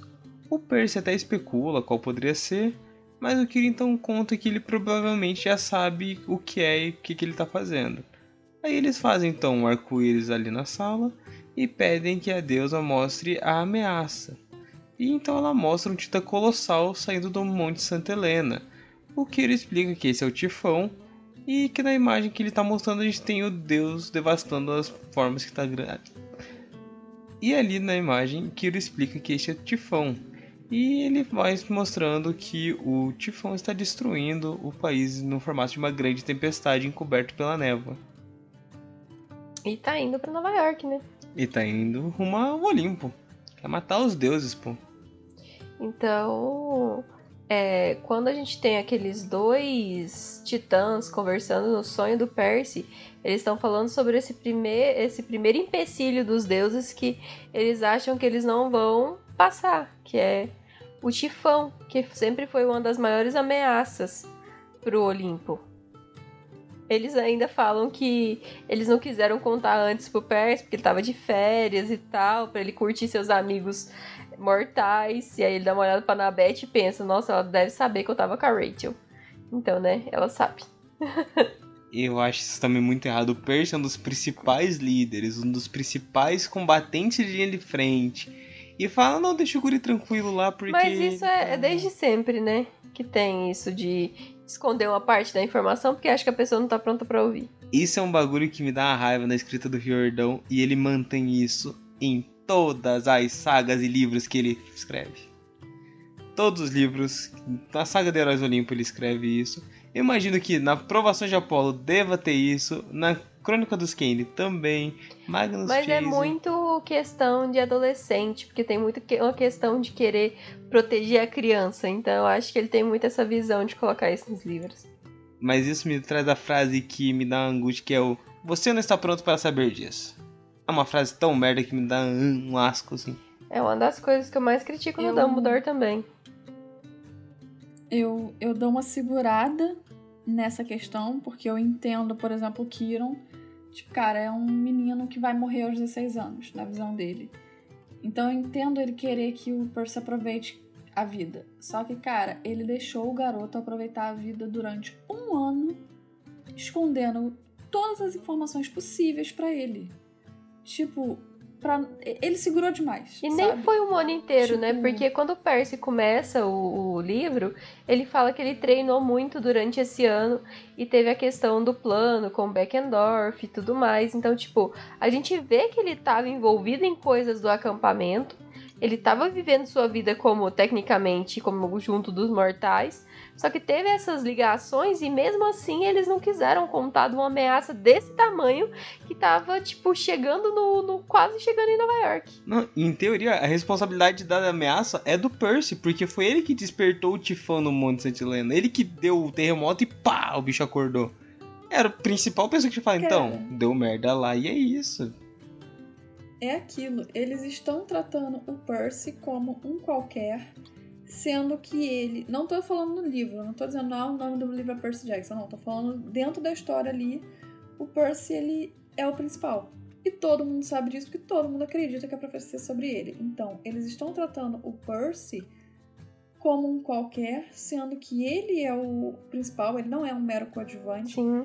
E o Kiron tá, tá tratando a Annabeth, que tem exatamente a mesma idade do Percy, como um braço direito dele.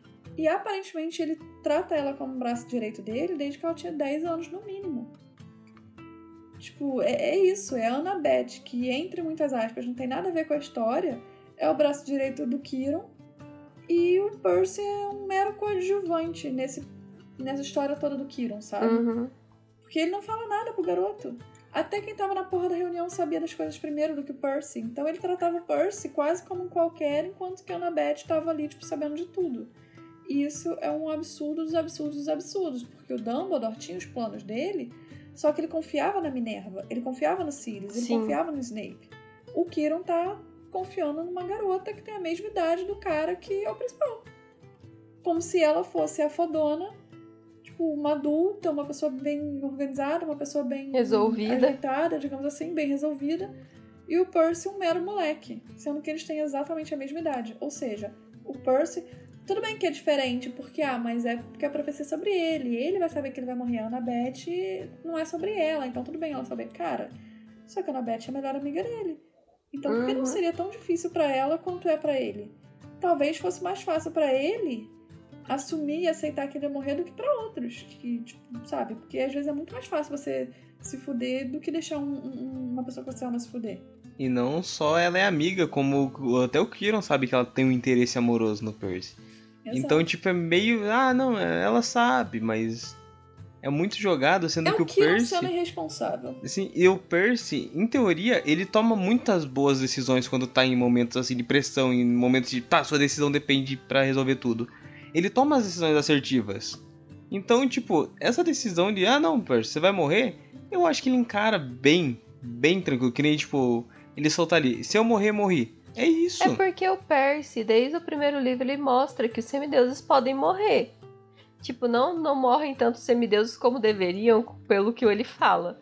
Mas, tipo, ele tem essa ciência que a vida do semideus ele pode acabar ali. Aparecer uma fúria e te matou, é isso.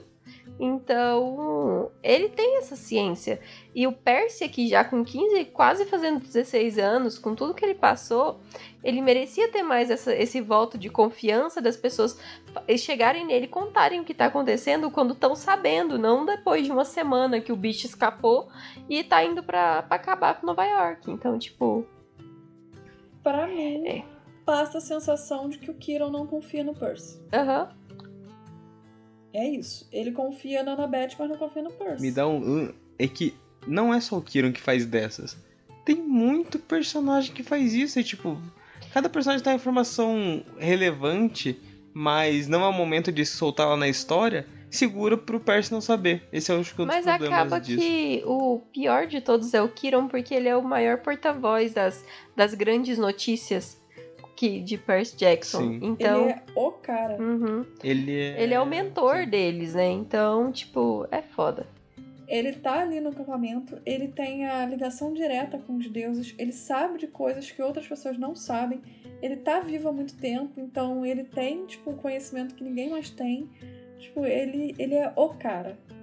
E, e parece que é isso. Parece que, na verdade, não só ele, como até outros deuses e afins, parece que eles não querem falar as coisas pro Percy porque eles, até o último segundo, não confiam que o Percy vai fazer a coisa certa, por exemplo. Essa é a Uhum. sensação que eu tenho. Ninguém quer contar as coisas pra ele porque vai que ele muda de, de, de lado. E aí vão dar todas as informações pro cara e o cara vai mudar de lado, É. sabe? Tipo. Parece que todas as vezes que ele se no escuro. provou, não adiantou de nada. Tipo, eles. Pá, primeiro, primeira saga, ele já foi lá e salvou e entregou o raio. Segundo, ele foi lá no Mar de Monstros e ajudou a Clarice. Terceiro, ele foi lá, conseguiu segurar o mundo, derrotou a Atlas, impediu o plano inicial de Cronos. Quarto, ele impediu e ganhou a Batalha do Labirinto. Então, tipo, ele se provou quatro verões, praticamente. Quatro histórias e sagas. E não é o suficiente pra, con- tipo, pra confiarem nele a profecia dele. Exato. E então, voltando para o que a gente estava falando, que as imagens ali que o, o Kiron mostrou, a gente tem os deuses ali tentando impedir o avanço do tifão, exceto Poseidon, que está na sua própria guerra no mar. Mas apesar de todas as forças que os deuses têm, o monstro continua indo em direção a Nova York para atingir o Olimpo. E o Kiron estima que ele vai chegar na cidade dentro de cinco dias. E- ou seja, no aniversário do Percy. Que coincidência. Praticamente. Então, eles conversam mais um pouco e o Percy acaba tendo a impressão de que, por conta do que o, ele viu ali naquela visão com os, os titãs, o que ele conversou com o pai dele, que o titã é apenas um ardil ali para esconder uma arma maior ou um outro plano. Mas durante a discussão ali que, que eles levantam, o pessoal fala: ah, tudo bem, pode até ser, mas você e o Beckendorf destruíram o navio, né? Então, tipo, destruiu a outra chance do, do, do Cronos. O Percy meio que concorda, só que dentro da cabeça dele ele fica tipo: será que não era isso que o Cronos queria que eu pensasse? Que é, eu ia destruir o navio, mas tem o tifão e ia estar tudo bem porque ele não teria outro plano? Então o Percy fica com essa pulga atrás da orelha e pensando no que, que pode ser que, que o Cronos está pensando em fazer para atingir de uma vez o Olimpo. Aqui vem mais uma forçação que é os deuses estão praticamente todos juntos enfrentando o Tifão e eles não conseguem parar, sendo que eles são os deuses. Os deuses. Super não, poderosos. E detalhe, são só os 12 olimpianos. Cadê a Iris lá combatendo também? Então. Tudo bem que a gente já sabe que os deuses menores, alguns trocaram de lado. Só que assim, cadê. A Iris, por exemplo, tava ali e mostrou a mensagenzinha pro, pro Kiron. Por que, que ela não tá lá combatendo? Tipo, outros deuses menores que é, é, talvez não, não, não tenham trocado de lado, tipo, por que, que eles também não estão lá ajudando os deuses maiores, entre aspas, a combater o Tifão? Isso é uma coisa que ficou muito na, na minha mente, sabe? Tipo, quando ele fala que tá lá os 12 olimpianos, quer dizer, tem 10, né? Porque. É, é, quer dizer, tem 11, porque Poseidon não tá lá. Eu... E não tem. O outro lá também que não tá é o. O Hades, só que ele não faz parte dos 12 olimpianos, enfim nesse momento, eu acho que o Riordão forçou para dar uma importância a mais para união dos três grandes ali. Parece que se não tiver Poseidon, Hades e Zeus juntos, eles não são suficientes para parar uns bichos fortes. Tem que ter tipo os três ali, porque e os três é a trindade deles e é isso. Exato. É... Outra coisa até, tipo, nesse ponto eu tinha duas coisas para falar, que era isso, que falta para mim os deuses menores estarem representados na história do. dessa primeira saga Sim. no geral. É sabe? porque na segunda eles aparecem bastante, mas nessa primeira realmente. Exato, acho que falta muita representatividade para eles aqui.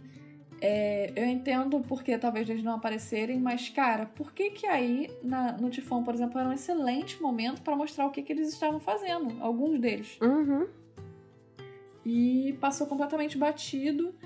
E a gente só vê mais lá na frente uma ou outra é, é, menção a, aos deuses menores, né? Isso também, de novo, fica a crítica, Riordão.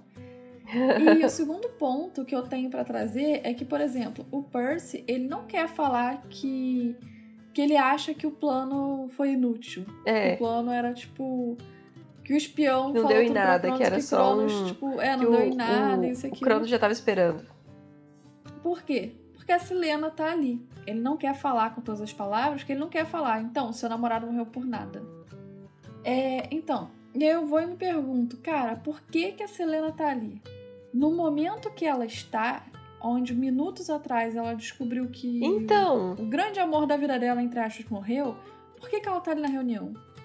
é onde eu me pergunto no seguinte, cara, ela pode ter insistido de todas as formas, do tipo, não, eu quero estar presente. Ao mesmo tempo, tipo, é uma questão de, tipo, a Clarice se retirou. Por que, que ninguém retirou a porra da Selena de lá?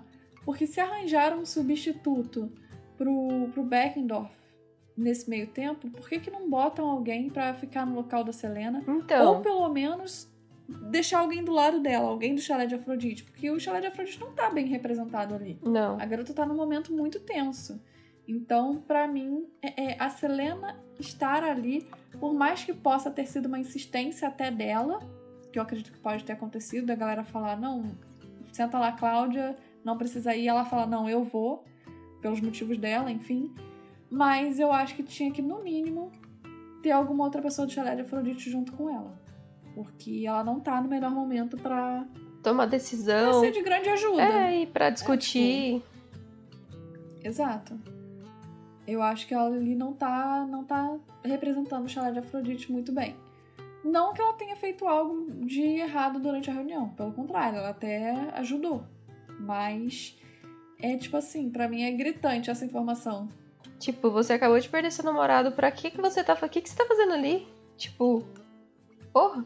E isso Exato. torna mais pesado o assunto do Percy tocar e falar, não, informação relevante de achar que o plano é, foi irrelevante. É, por, eu acho que Eles, acaba sendo um sim, dos motivos dele não falar, né? Sim, e segura uma informação muito importante, que ele fala, não, gente, eu acho que o plano deu errado. Uma informação isso. que deveria ser debatida não foi porque ela tava ali. É. Sendo que ela não tinha que estar tá ali. Tipo, é isso. Quinta forçação.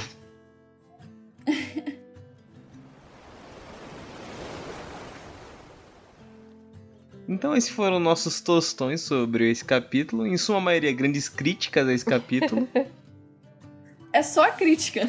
A única coisa que tem de interessante, de, de elogio, é que a profecia é muito bonita. E o acampamento é muito bem descrito. Exato. então, já aproveitando isso, bora pro Solstício de verão. Então, já que hoje a gente ficou reclamando um monte, vamos falando pro nosso solstício de verão para encerrar esse, esse capítulo. Me conta, amor, qual que é o seu solstício de verão ou inverno?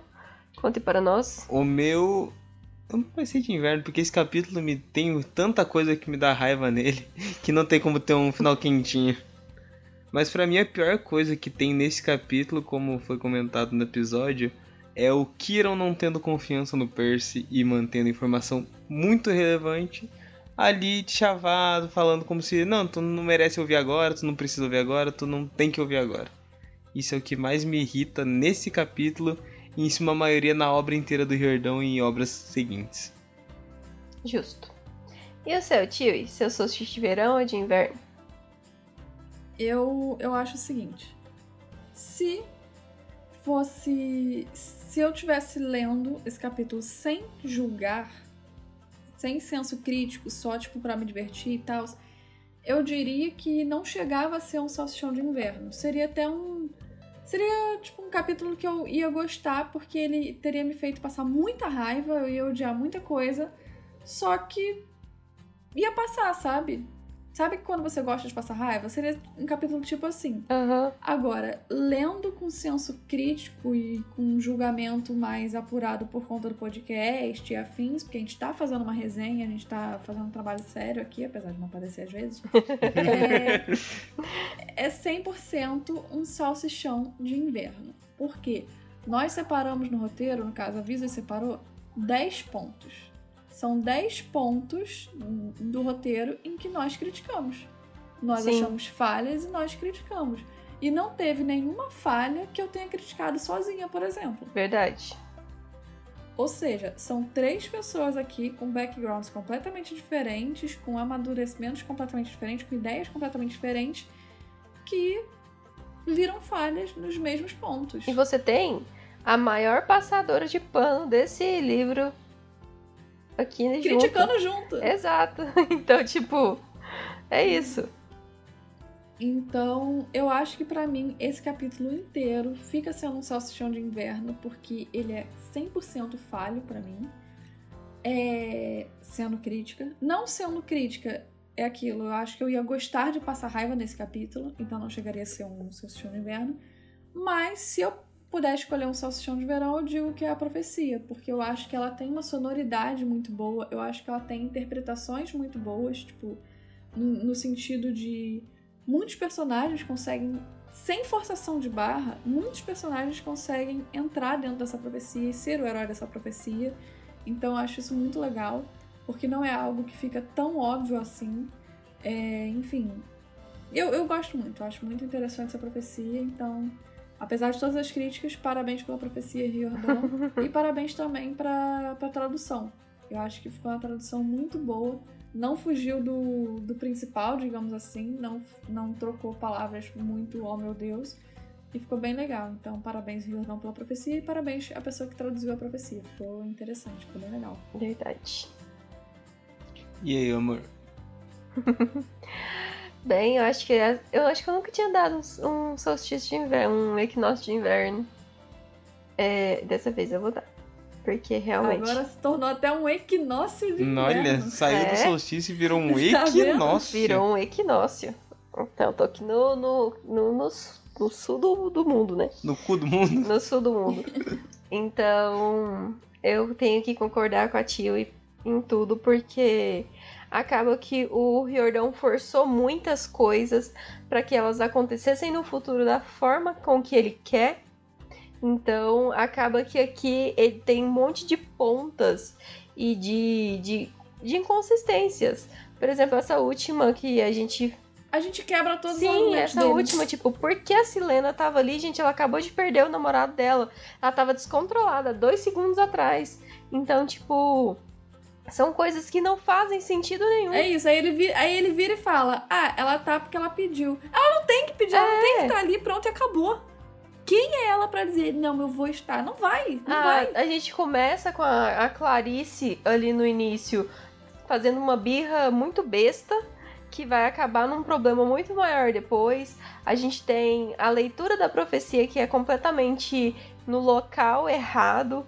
Então, tipo, parece que esse capítulo ele poderia ser bom, mas não é.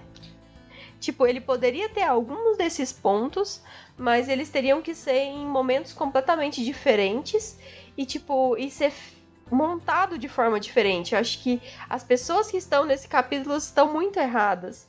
Realmente. E eu concordo que nós temos a profecia, que ela é muito sonora, ela é muito gostosinha, é a grande profecia, e a gente tem a descrição do acampamento, que é uma das, das coisas que eu mais gosto, tipo, imaginar o acampamento meio sangue, então tem esse equinócio de inverno aí misturado com uns rainhos de sol. E é isso. Eu entendi, porque. Acho que eu sei porque esse capítulo é tão ruim. Porque o retrogosto dele é. Ele podia ser tão bom. E ele dá a volta, ele é tão ruim. E o, o potencial desperdiçado é o que acho que, o, o que incomoda mais. é porque a gente esperava a profecia.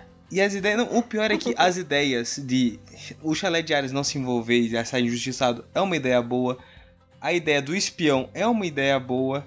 A ideia de revelar a profecia com mais gente, até então, se fosse bem utilizado, era uma ideia boa. Mas foram tantas coisas usadas tão errado que fica tão ruim que ai, o retrogosto é muito horrível.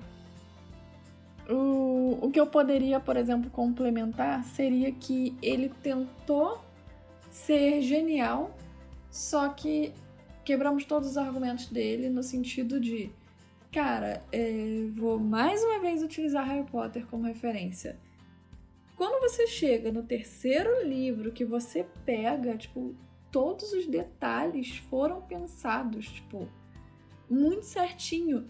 E aí, porra, o cara ganha na loteria, a família Weasley, aí tira foto com o rato, aí o ministro vê o Sirius Black, aí deixa o jornal que por acaso tava a foto do rato, e o cara foge, não sei o que, e o rato. Sabe, todo esse negócio pra no final o rato fugir, e aí a porra do rato que foge acha o Voldemort, que ninguém mais queria achar o Voldemort.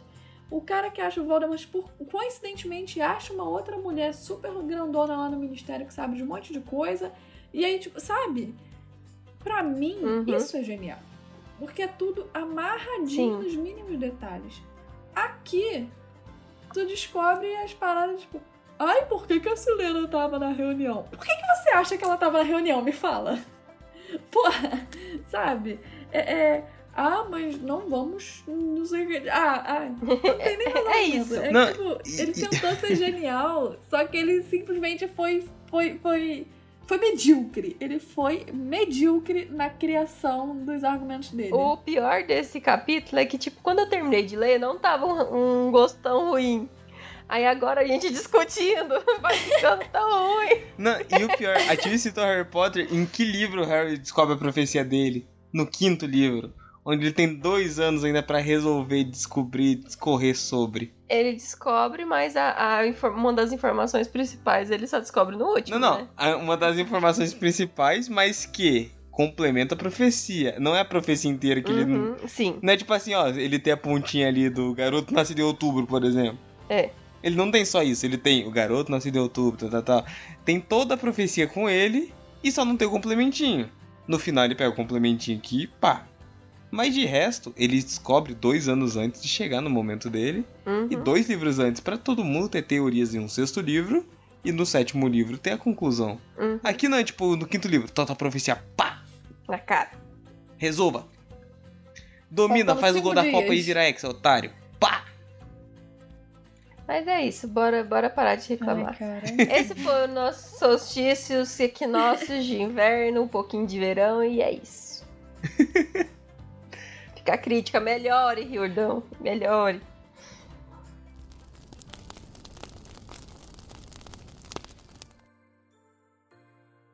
Bom, o podcast é lançado semanalmente às sextas-feiras. Você pode nos encontrar no Instagram e Twitter, arroba Chala3podcast, grupo do Facebook Chala3podcast e e-mail chala3contato.gmail.com.